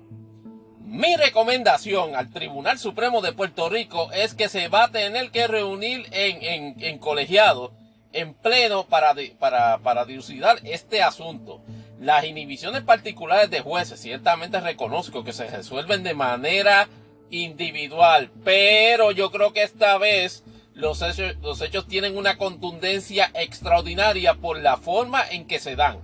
Hechos que de bajo ninguna circunstancia son, son negados por los protagonistas, es decir, el juez Koltov, el juez Escribano e inclusive el propio exalcalde Cruz estaban allí. De eso no hay discusión. Tampoco hay discusión de que el caso está pendiente a ser adjudicado. Y aún así el juez Cortov entiende que no debe inhibirse. Reconociendo a su vez que tiene una relación de amistad este con, el juez escribano que es abogado de parte. Realmente en, mi, posición es que debió haberse inhibido. Y, sobre, y la actitud particularmente que tiene el juez Cortov sobre ese asunto, obviamente me, dice muchas cosas este sobre, sobre su proceder y temperamento judicial que en este episodio no las vamos a mencionar. Yo voy a esperar a ver, qué hace exactamente el Tribunal Supremo de Puerto Rico con este asunto, porque entiendo que merece el análisis y consideración más serio y sobrio del asunto. Está bajo la lupa pública el rol del Tribunal Supremo y su sentido de pulcritud judicial en este asunto. Más vale que resuelvan este de forma correcta, porque ciertamente y sin lugar a dudas el pueblo los está juzgando a ellos. Con ese revolú. Cierro este sección de imponderable Puerto Rico y caemos este ya mismito en imponderables donde vamos a estar hablando este del postmortem del Daytona 500 vamos a estar hablando este de Dios mío este Cocaine se va a llevar el Jedao a Amman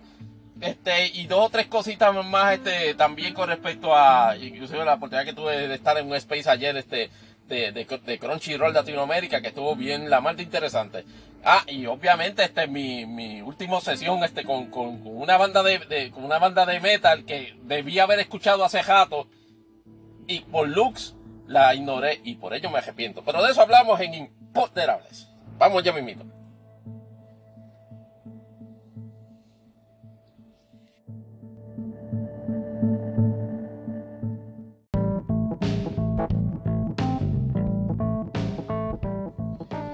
Ahora, y sin un café que me hace falta, vamos para el segmento de Impopderables, el segmento de cultura popular, gustos, hobbies de este su anfitrión Tony Barrios, este, dándole las gracias nuevamente por escucharnos en esta sección y en todas las demás secciones de este episodio de Imponderables el podcast. Y primeramente tengo que amarrar este mi, mi, mis comentarios sobre elementos de cultura popular de esta semana, pues a, a dos eventos que casi, por lo menos yo experimenté back to back. Eh, estuve viendo, pues obviamente, con este, la NASCAR oficialmente comenzó la semana pasada con la celebración de la este, sexta quinta edición de la, de la Daytona 500, la gran carrera americana, este Daytona International Speedway. Eh, todo transcurrió, por lo menos en términos del clima, gracias al Señor. No hubo ni un solo momento este, de, detención de la acción este, por lluvia. Este, en consideración que el clima del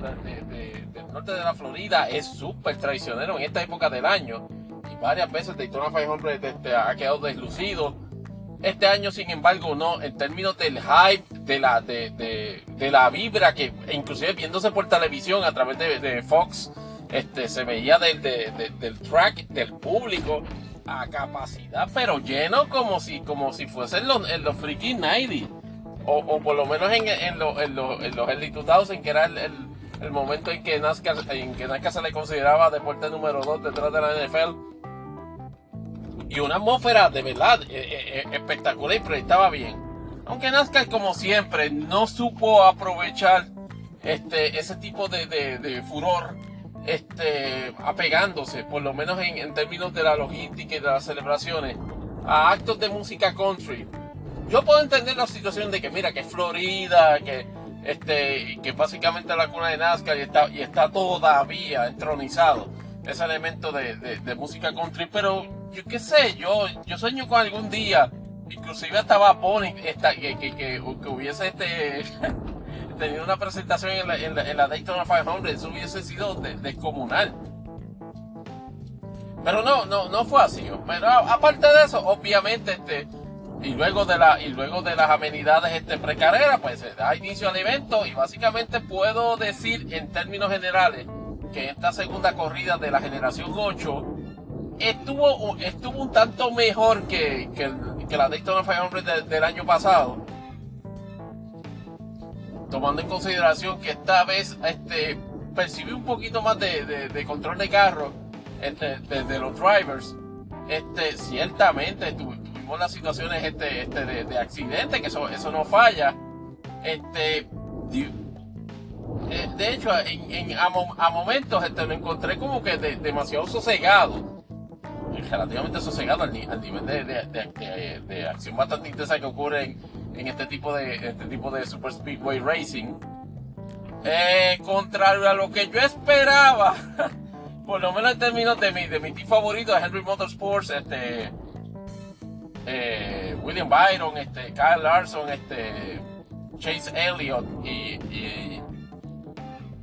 Alex Bowman, no vi precisamente mucha cooperación entre, entre, entre esos teams. Sí vi, y, de hecho tampoco la vi necesariamente entre los demás, aunque sí vi mayor participación, por ejemplo, entre de los teams que vi más este unido en términos de trabajo en equipo fue al de Childress, de, con ahora en el 8 y y Austin Dillon en el, en el 3. De lo que se pudo apreciar en la carrera en un momento dado, llegando a la distancia reglamentaria, este Kyle Busch estaba ganando la carrera, faltando dos vueltas para regulación. Y entendido que Busch iba a poder aguantar con Jerry Puje en el final lap, eso nunca se pudo haber sabido porque vino Daniel Suárez y le dio la segunda puñalada de, de la semana. O sea, evidentemente eh, Kyle y, Daniel Sober tienen que hablar. Yo espero que no haya tenido que ver todo esto con la situación de México. en los incidentes que tuvo Busch allá. Pero, pero, Dios mío, o sea, Daniel Suárez ha sido veneno para, para Kyle Busch. Primero le rompió el primary car en el, en las, en el primer dúo. En el, en el primer dúo de, de de clasificatoria el jueves y ahora básicamente le frustró la, la, oportunidad de lograr su primera victoria en la Daytona 500, que es una de las cosas que más lo ha estado deludiendo durante todos estos años. Y evidentemente se fueron a regulación este, eh, en términos de Green White Checker. Hubo un primer intento y en ese primer intento se fue básicamente la mitad del film, incluyendo este mi, mi, mi, don Guillermo, este William Byron, que se, esencialmente este en una de las mejores presentaciones que había tenido en Daytona 500 en ese tiempo, este, estaba tirando como para un top 5 ahí, o por lo menos en condición para ganar, pero en ese, en ese accidente básicamente quedó, quedó enjedado.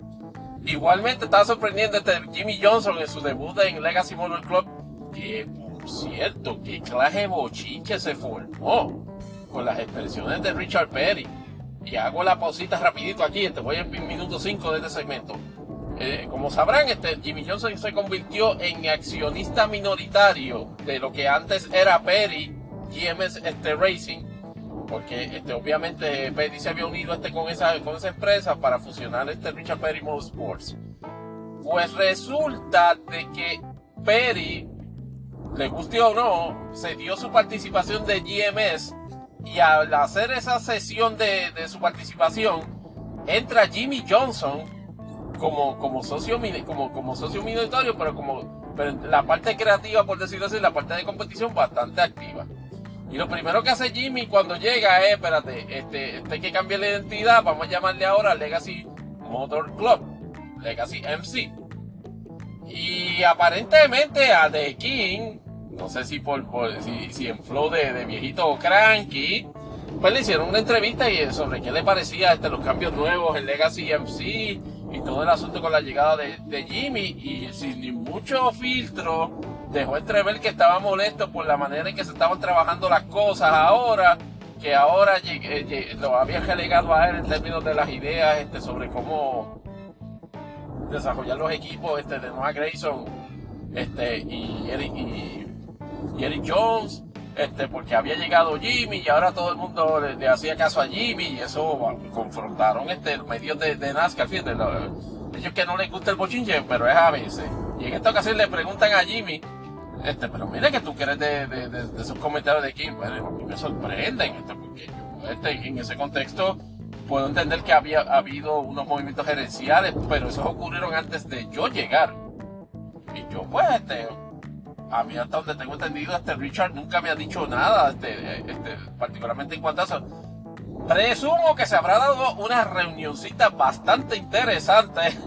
allá en los cuarteles de Legacy eh, MC. Este, y obviamente, este, a pesar de la experiencia que Jimmy Johnson estuvo bastante en condición en su, nuevo, en su nuevo entry en L84,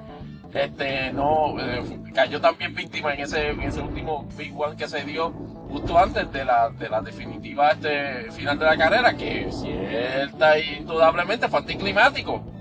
¿Por qué? Porque en una batalla que en un momento dado están teniendo este, Richie eh, Ricky Stenhouse Jr.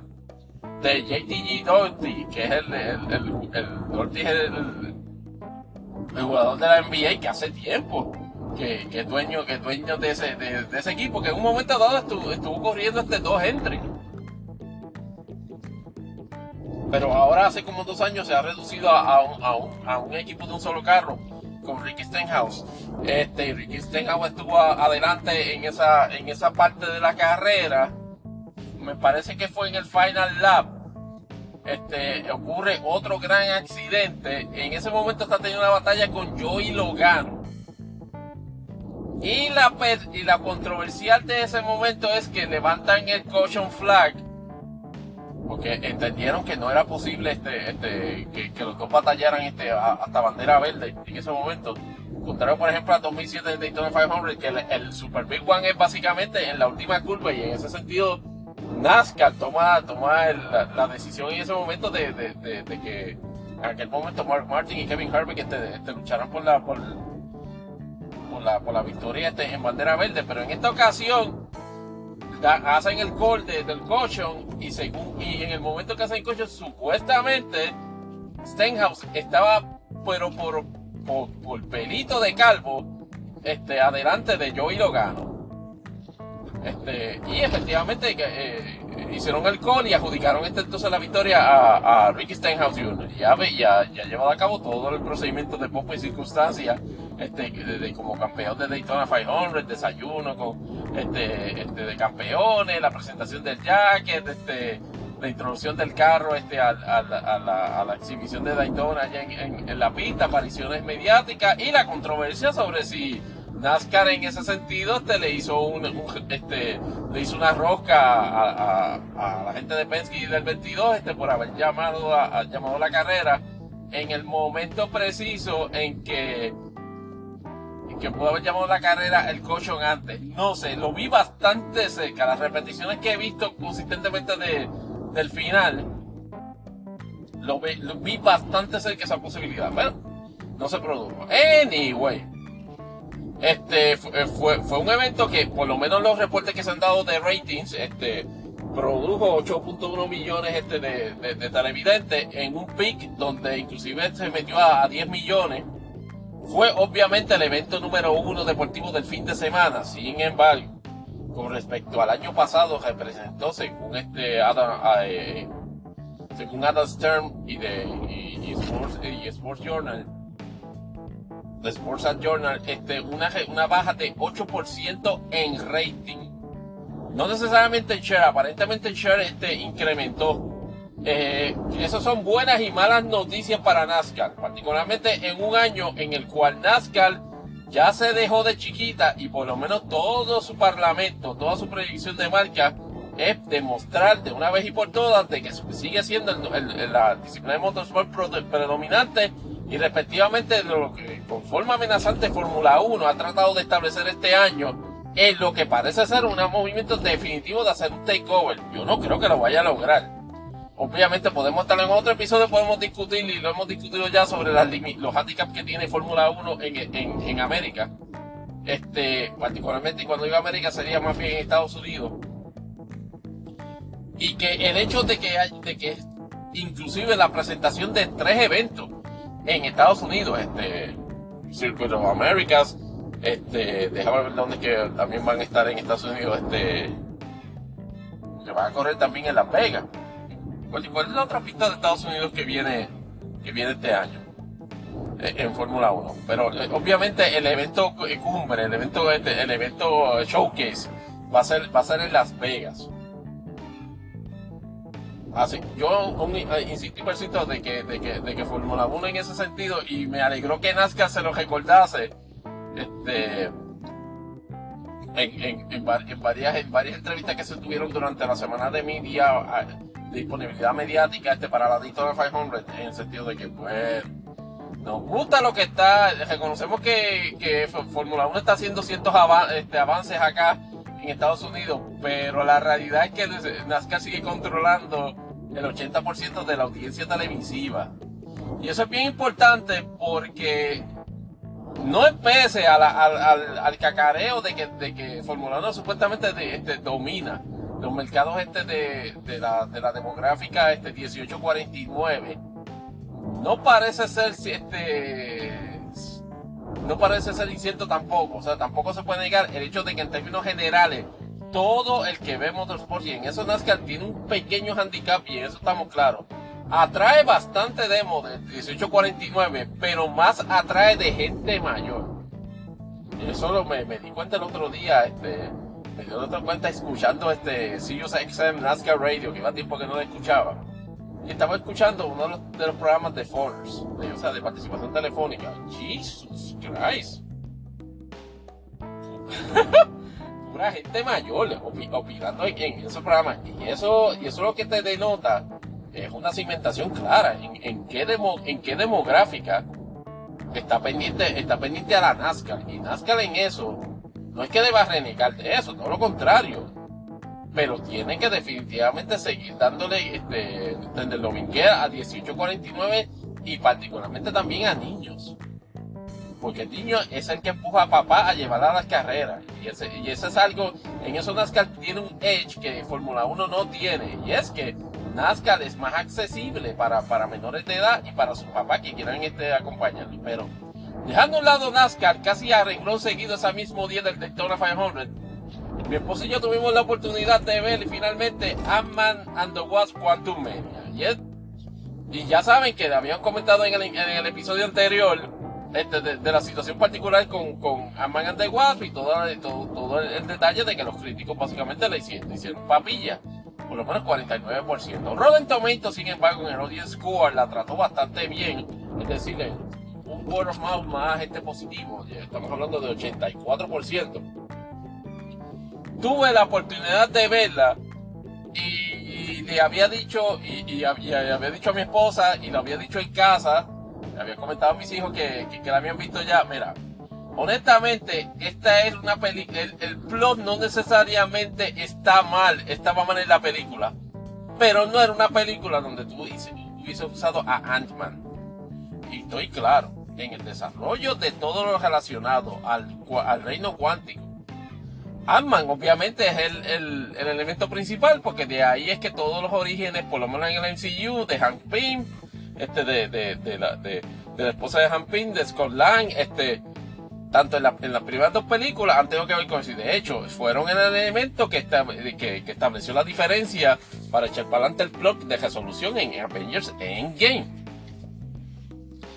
Como había, como había escrito inclusive en Twitter, este Ant-Man and the Wasp siempre se había asociado con ser el epílogo, la parte final, la conclusión, el closure de la mayoría de, las de, las fases del, Marvel Cinematic Universe. Y se trataba como, como un drama ligero, íntimo, de las aventuras, en este caso de Scotland, este, con uno, con, un grupo de, un grupo de, criminales este, reformados, este, inclusive Luis que hacía lo, hacía el, el, voiceover de este, contando este los resúmenes este, de la, de las primeras dos películas. Ese, ese, ese aura de intimidad, ese aura de, de, de, de wow, de drama ligero, vamos a, vamos a reírnos de lo que le, de, de, de, la, de las vicisitudes del pobre Scott todo eso no, se vio ahí. Se vio unos elementos este, demasiado este, convulsos este, sobre, obviamente, el incremento de la familia ahora este, de Amma, que ahora son, ahora son cinco. El desarrollo de la subtrama este, de, de, de, la, de, de la de la esposa del papá de, del esposo de la papá del papá de, Scott digo del papá de Scott no perdóname de la de la de la, de la esposa de Han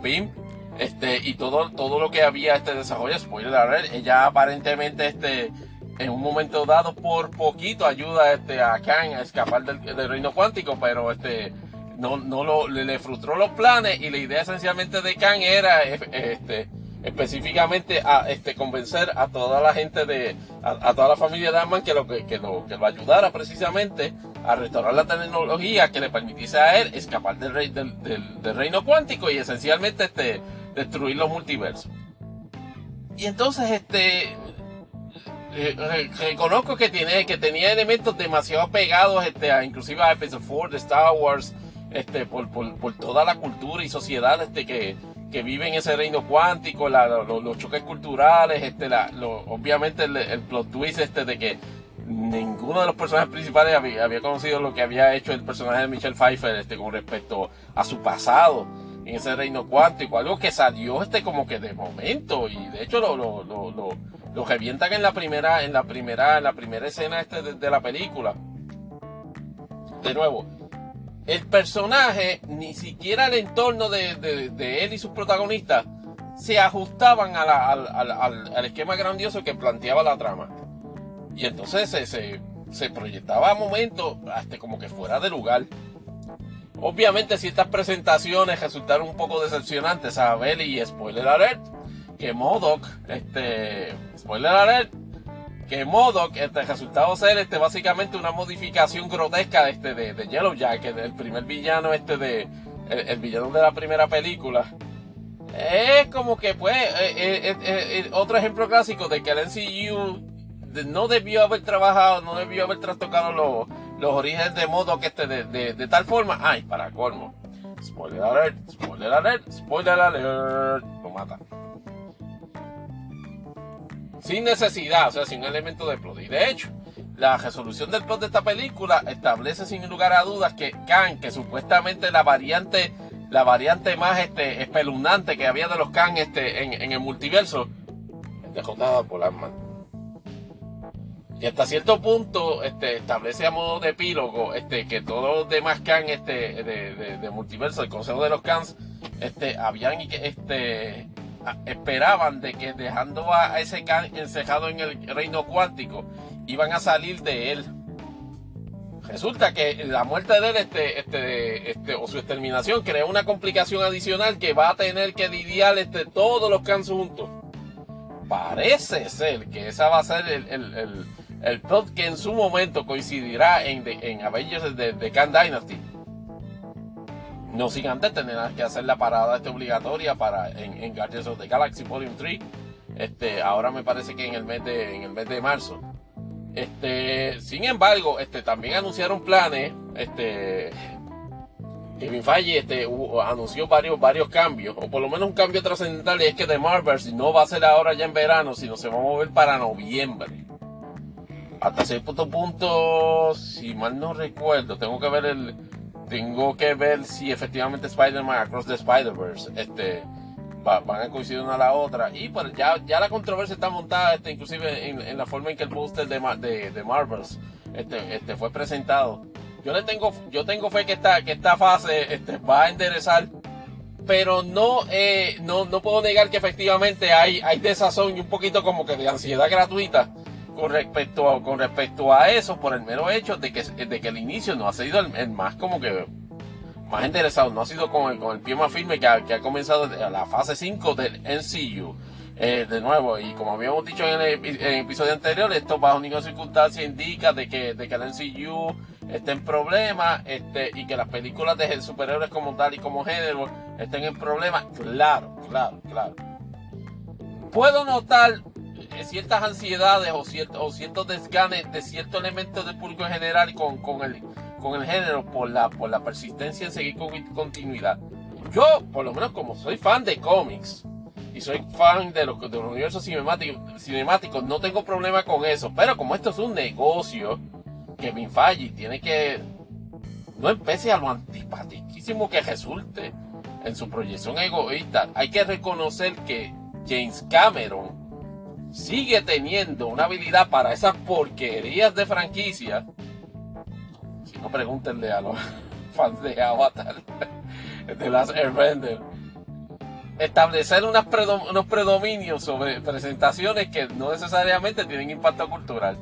Ese es el yantem el de los fans de Avatar, de las Airbender. Que ellos entienden que Avatar a quien se debe referir es a la serie de Nickelodeon, a la serie que se cree que es anime y no es anime. Pero James Cameron dice, no, no señor, concepto de Avatar tiene ese punch, tiene esa asociación con todo mi, eh, con toda mi mitología que yo he creado este, del, mundo, del mundo en Pandora. Eso, eso, eso en cuanto a cine. Y esta semana, este, lo otro que me preocupa es que me parece que el, el, el que el hit de culto, o el, que tiene un potencial alto de, de hit de culto, la película Cocaine Bear, este, dirigida por Elizabeth Banks, aparentemente amenaza a, hacer lo indecible, que es básicamente este, destronar a Ant-Man en la primera semana. El hype, debo admitir, que el hype de esa película está, está, está descomunal. Crítica lo tenía, obviamente eran este, cuatro reviews nada más, pero la tenía en 100% Rotten Tomato. Dice, pero ¿cómo una película tan absurda? Sí, porque yo te sé cuál es la premisa, ¿verdad? Oso se encuentra, este, sabe Dios cuántos faldos de cocaína, los abre, los aspira y se va en un rampage, pero descomunal, de, de, matar y comer gente. Pues e, eso está atado a unos elementos este súper ridículos de, de, la trama, que más de ser una película de serie de horror, es más bien de una, una, una película de, de comedia de, de, comedia de horror, eh, más bien. Y aparentemente la, la campaña viral le ha, le ha, estado funcionando. He visto, he visto tweets de cocaine, de la cuenta de Cocaine Bear metiéndose en 6, 7 millones de views con campañas este, con campañas a través de mensajes para recordar a la gente de ir a ver la película. Eso Marvel debe prepararse psicológicamente para que una película de un oso que esté drogado se lleve a básicamente la primera entry del fase 5. Eso pudiese ser este traumático para la gente de Disney este, si, si, no, si no reconoce precisamente ciertas tendencias en el, en el, en el, en el viewing, en el viewing en, los, en los, videntes este de, cine en este momento y, hacer las modificaciones de rigor. Yo en ese sentido yo, yo, yo, estoy, yo estoy claro que por lo menos fue, allí, por ejemplo, en cuanto al apego del seguimiento de la saga a través de las series de Disney Plus, ha reconocido que no se puede, hay que bajarle un poquito ese detalle porque mucha gente se, siente que se le está quitando el elemento de la experiencia del Cinematic Universe por las series de televisión. En eso tienen que, eso tienen que guardar un poco más de balance de que las series de televisión pueden ser side stories, pero no deben ser bajo ninguna circunstancia require viewing para la saga. Vamos a ver qué, qué pasa en cuanto a eso. A veces los, medios tradicionales, siguiendo, siguiendo con, con Los medios tradicionales no acaban de entender de que tú, usted no puede estar validando a cuanto pendejo o pendeja sale en redes sociales y establecer de que porque está haciendo arder las redes es una personalidad digna de validar. Pues eso le acaba de pasar este, a varios medios tradicionales tratando de montarse en la ola de este pendejo que se llama Ricardo Vidal que sale, que sale en TikTok y que bailando porque es un tipo que de 40 y que esté que bien rico, bailando bien ridículo y bien chajo. Obviamente esa es la expresión este,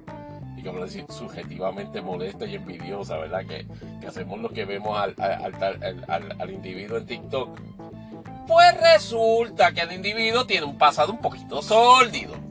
incluyendo acusaciones este de, de, haber amenazado a su esposa de muerte este con arma de fuego en 2013, este, amenaza este de este,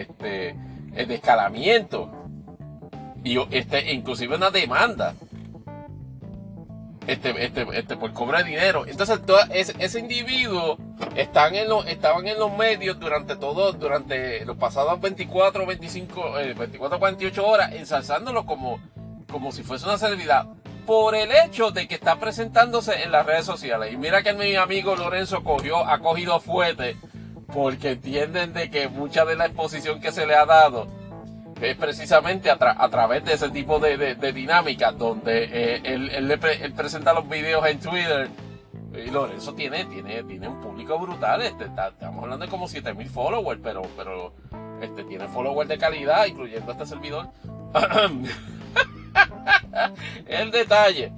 el detalle es que, hizo que, el personaje ese, indeseable, hizo el crossover a elementos de medio. Y obviamente elementos de medio rellenando tiempo este, relacionado a este asunto, pues específicamente lo llevan a entrevistas. Y mira, que por cómo es posible que tú hayas encendido las redes con, con ese baile que tienes loca a las mujeres.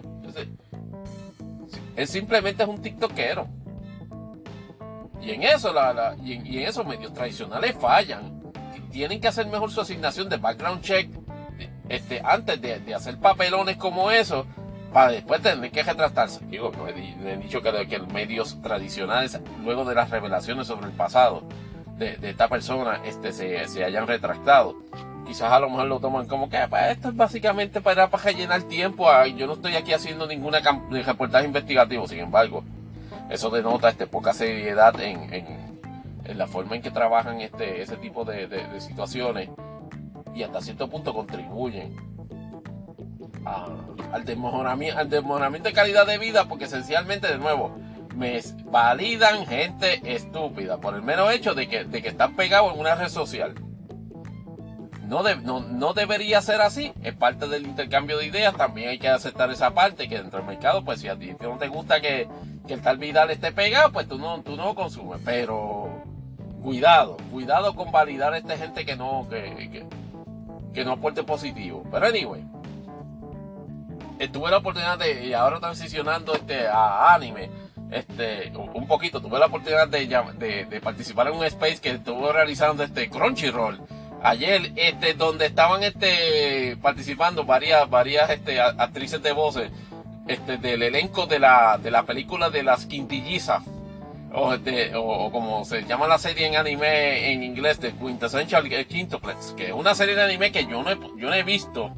Y de hecho, eh, cuando participé en el Space, este, me permitieron hacer la pregunta que me da una gracia que, la, que los dejé, los dejé pensando en una pregunta de planteamiento básico. Eh, hasta donde tengo entendido, este de Quintessential Quintuplex es una serie Slice of Life donde precisamente narra la historia este parece ser amorosa de estas cinco chicas que son quintillizas. Este, yo personalmente, soy fan de, de, de, Slice of Life, este, este, particularmente estoy viendo ahora uno que me encanta mucho que se llama este, este Tomo-chan que de hecho este, hablamos de él en, el episodio, en el episodio anterior. Pero este no me acaba de enganchar particularmente porque la serie encontré difícil de, de digerir la premisa en la cual hay seis protagonistas y estéticamente son similares, digo seis protagonistas, cinco protagonistas y estéticamente son altamente similares porque después de todo son quintillizas. O sea que eh, encuentro difícil eh, tener un gancho eficiente sobre, sobre, sobre este tipo de trabajo, pero siempre me ha llamado la curiosidad, particularmente con el estreno de la película en México, donde aparentemente ha, sido un furor el, estreno de esa película de, las quintillizas este, en, México. Y le pregunté, y le pregunté a, muchas gracias, necesitaba eso, y le pregunté a, a, las actrices en el space, este, a mí que nunca he visto la serie, y soy fan de diferentes géneros de, anime, eh, descríbanme, véndame la idea de, de, por qué ver la, la quintillizas, por qué ser fan. Hubo dos o tres este, segundos de silencio extraño. Y, y, a mí me dio gracia que reconocieran que, y, que reconocieran y me divertí un montón en la interacción, pero que ya entendieran que una buena pregunta hasta cierto punto lo es, porque obviamente estás en un space de gente que es fan del concepto. Y entonces llega este tipo que no está tirando hate, simplemente está diciendo, mira, me, llama la atención, este, ¿por qué, ¿por qué yo debo ver esta, esta película? ¿Por qué yo debo ver las quintillizas? Igualmente hicieron, hicieron una explicación este de que, de que la puesta en escena de, todo el elemento de, de of Light, del romance, aparentemente es la, la, cinco, perdón, no la seis, la cinco se, se pelean este, este los afectos este de, del coprotagonista. Y entonces hay un misterio de que quién de, de, los, de, de las cinco se va a quedar el prota. El, coprota. No sé si, pues, si, si son enganches, pero este, ya más o menos la comencé a ver porque está en, Crunchyroll y tiene dos seasons y están, y están afortunadamente en dos platinos. Lo cual también este fue un elemento de discusión este, en, la, en, el Twitter Space porque llama la atención este que, que, finalmente, digo, por lo menos en mi opinión, este, los doblajes están teniendo prominencia y destaque a, a niveles este, insospechados. Por ejemplo, en Tomo-chan y, y la actriz que, la, la Seiyu, eh, en la versión original japonesa de uno de los personajes principales, hace también el doblaje en inglés de ese mismo personaje en la serie, que eso yo no, nunca lo había visto y sería un triple threat si efectivamente se convierte también en la voz del personaje en, el doble en español latino. Sería, sería sin precedente, pero no, no creo que eso, eso, eso vaya a pasar, aunque conozco este, varias, personas en, la industria de, de, anime que siendo japoneses, este, tienen, tienen dominio particular y, este, del, idioma español. Pero veremos a ver, veremos a ver qué pasa en, en producciones en el futuro porque me resultó, me resultó interesante y, positivo ver que, eh, que, una, producción o una adaptación en idioma español latino tenía tanta prominencia más allá de inclusive del idioma original. Y parece ser una forma en la cual va tomando más y más auge de, de consumo este de, internet este, en, en América Latina. Y eso y, eso yo lo encuentro bueno por no necesariamente por la cuestión de que oh de que de que América Latina de que nuestro idioma español no es que siempre he sido de la idea bien sea en Cuba bien sea en Venezuela pero particularmente en Venezuela y México. La calidad de los doblajes en español latino en anime ha sido excepcional. Muy buenas este, puestas en escena muy buen este este aplicación de por si se quiere llamar de esa manera este de, caracterización de los personajes. Inclusive mucho mejor este que, el idioma original y ni hablar de los dos en inglés. Este, pero en, ese sentido espero, espero poder participar en otro, en otro Twitter Space de, de, Crunchyroll. Se me olvidó este darle candela con respecto a precisamente cuando viene el dos platino de Tomo-chan y Seger, pero no, no me, no me dijeron nada. Y ay Dios mío, voy por el, el, el minuto 34 y con estos viejos imponderables me siento tan culpable de descubrir bandas descomunalmente brutales este, a destiempo. Y aunque yo había visto a Ghost, esta banda este, sueca, este, este, eh, comandada este, por Tobias, Tobias Forge, esta banda que parecía eh, o, parece una banda de death metal este, con, con, con, con, estos, con, con este personaje que parece un, un, un, un papa satánico y, y los Nameless Ghouls, este, detrás de él. Cuando tú oyes, sé, cuando oyes su música, es completamente, es, una, es una,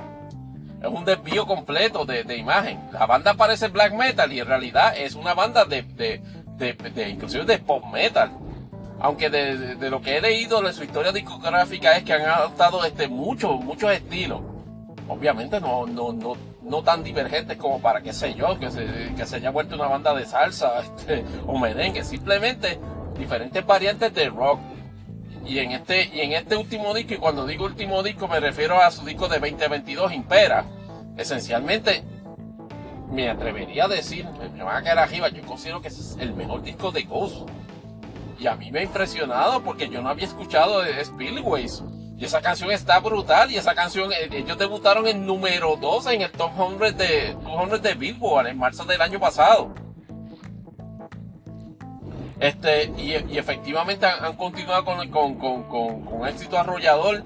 Eh, ahora en 2023 sacaron un mini LP, un, mini álbum donde volvieron a sacar la versión de Spillways, pero con featuring de Joe Elliott, de, de, de, este, y, y, me resulta impactante este, lo, lo,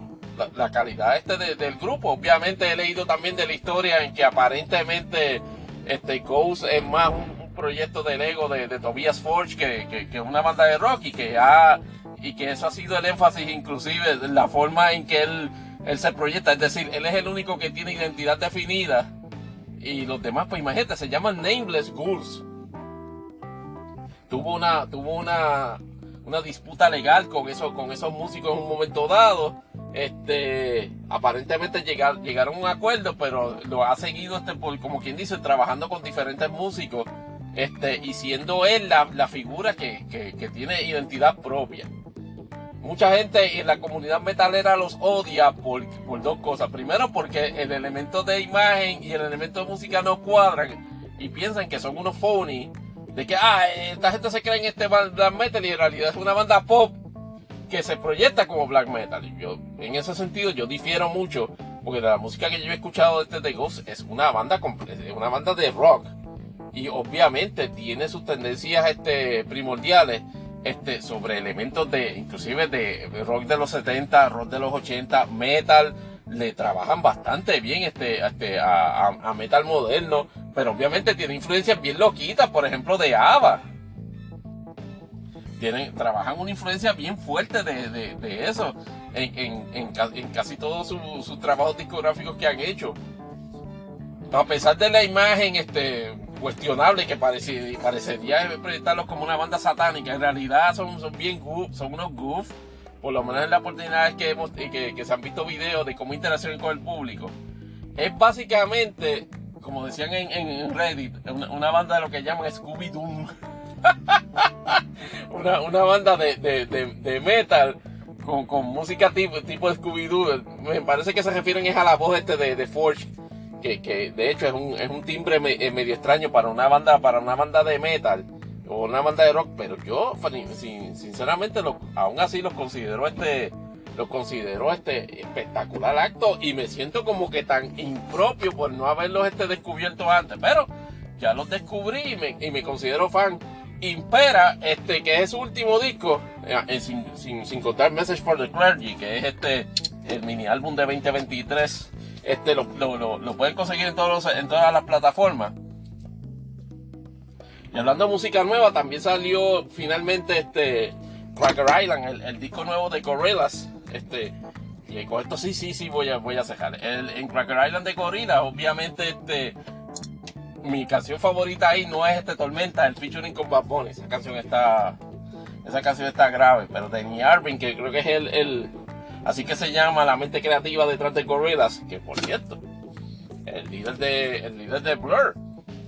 Este, pero eh, de, la banda de la, de la banda inglesa de rock este este Bird pues él en esta en esta ocasión un disco que estaba esperado desde hace tiempito. De hecho Tormenta había sido un corte que había salido hace meses y ahora están hablando de que no que la canción nueva de Benito eso salió hace meses. E inclusive yo la había escuchado pero mi canción favorita de, de ellos ahora mismo es este Silent Running que fue, que fue el corte que, lanzaron ahora hace como dos días antes de la presentación este formal del disco, que fue el día de hoy. Ese también está en todas las plataformas digitales. Gorillaz es un grupo que de, básicamente desde principios del 2000 es el proyecto de, de, de, Arvin, este, de, de, yo sería fácil decir rock alternativo, pero no es ni siquiera rock alternativo, es todo género alternativo. Ustedes escuchan Cracker Island y se van a dar Island y se van a dar cuenta de por qué. Con eso cierro finalmente esta edición, yo diría que es la, edición más grande de Impoterables. Este, dándole las gracias este, este, en este momento y nos vamos entonces para el closing.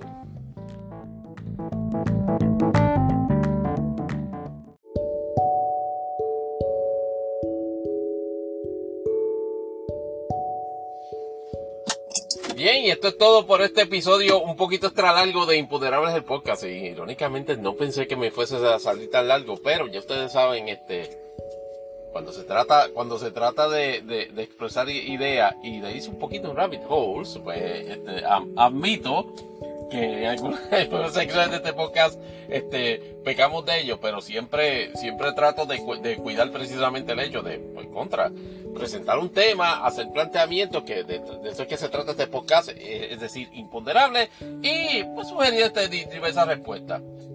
Pendiente esta semana, sin embargo, y, discutiremos en otro episodio, un próximo episodio, este que Jill Biden acaba de hacer declaraciones, me parece que fue una, una entrevista, no sé si fue a 60 Minutes, donde dejó dicho de que yo está listo para 2024. bueno, en términos de gestión pública, el, presidente está, está, gozando este de, una, buena este, temporada este de, nivel de, aprobación. Le guste o no a elementos este de este mediáticos que quieren este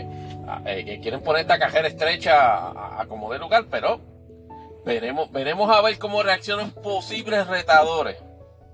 a la, a la, a la, a la candidatura de Biden a la reelección en 2024 y si se va a producir esto una primera de En este momento lo dudo. Sorry por el, por el ruido incidental. En, eh, por otro lado, este, Elizabeth Toge, la premisa de estúpidamente desquiciada, este, cogió otro revés en el Tribunal Supremo cuando sufrió una, una, una, un lugar a su petición efectivamente de que el tribunal apelativo fuese revocado en la determinación en la cual a su vez revocó al tribunal de primera instancia en la, determina, en la desestimación del pleito que en su momento radicó el Departamento de Justicia para impugnar este, la candidatura de ella. Obviamente, no es un asunto tan jurídicamente cut and dry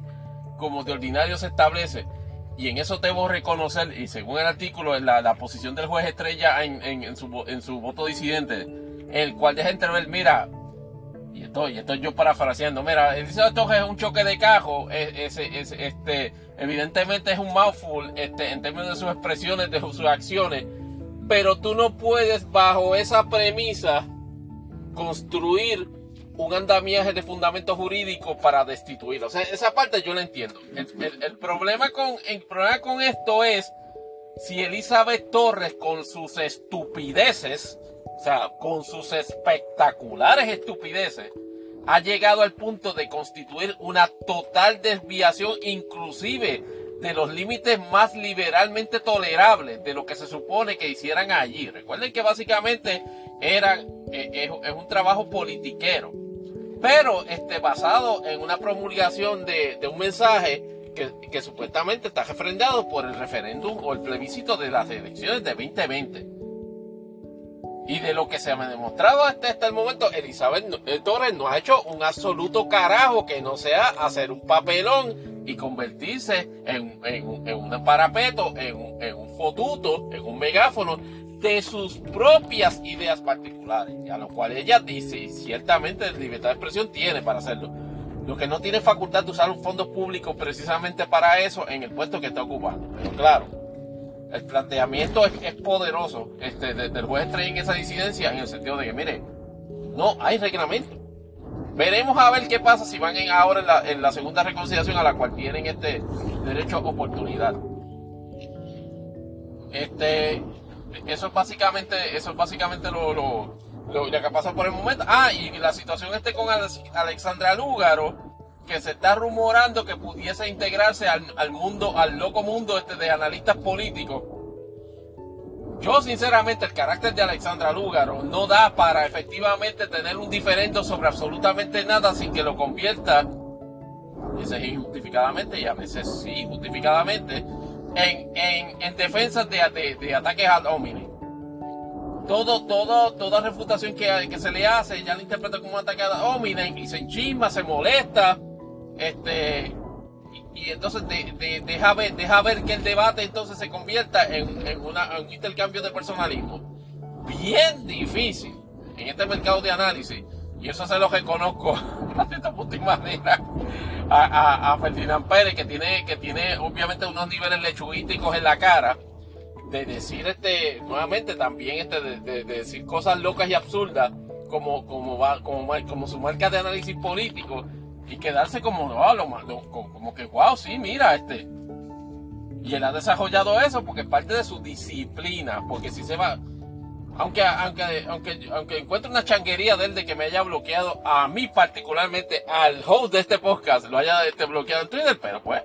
eh, es un privilegio este, de, el privilegio de, figura pública. Y yo el blog lo llevo como, como una medalla de honor. En, esa, en ese sentido también tengo que reconocerlo de esa manera. Con esas anotaciones y con lo que vaya a pasar este, la próxima semana, dejamos, damos por terminado este episodio imponderable del podcast. Les damos las gracias por escucharlo siempre. Por favor, tengan la oportunidad de cuando escuchen el, podcast, este, compartan con amigos, amistades, enemigos, vecinos. Ya, particularmente a gente que le debe, en el bill incluyen el link al, podcast para que se acuerden y así les paguen más rapidito, así no tengan que ver el link. Tony Barrios les da las gracias nuevamente por escucharnos y espero con el favor de Dios escucharnos en otro episodio donde estemos compartiendo y planteándonos soluciones a imponderables. Hasta luego.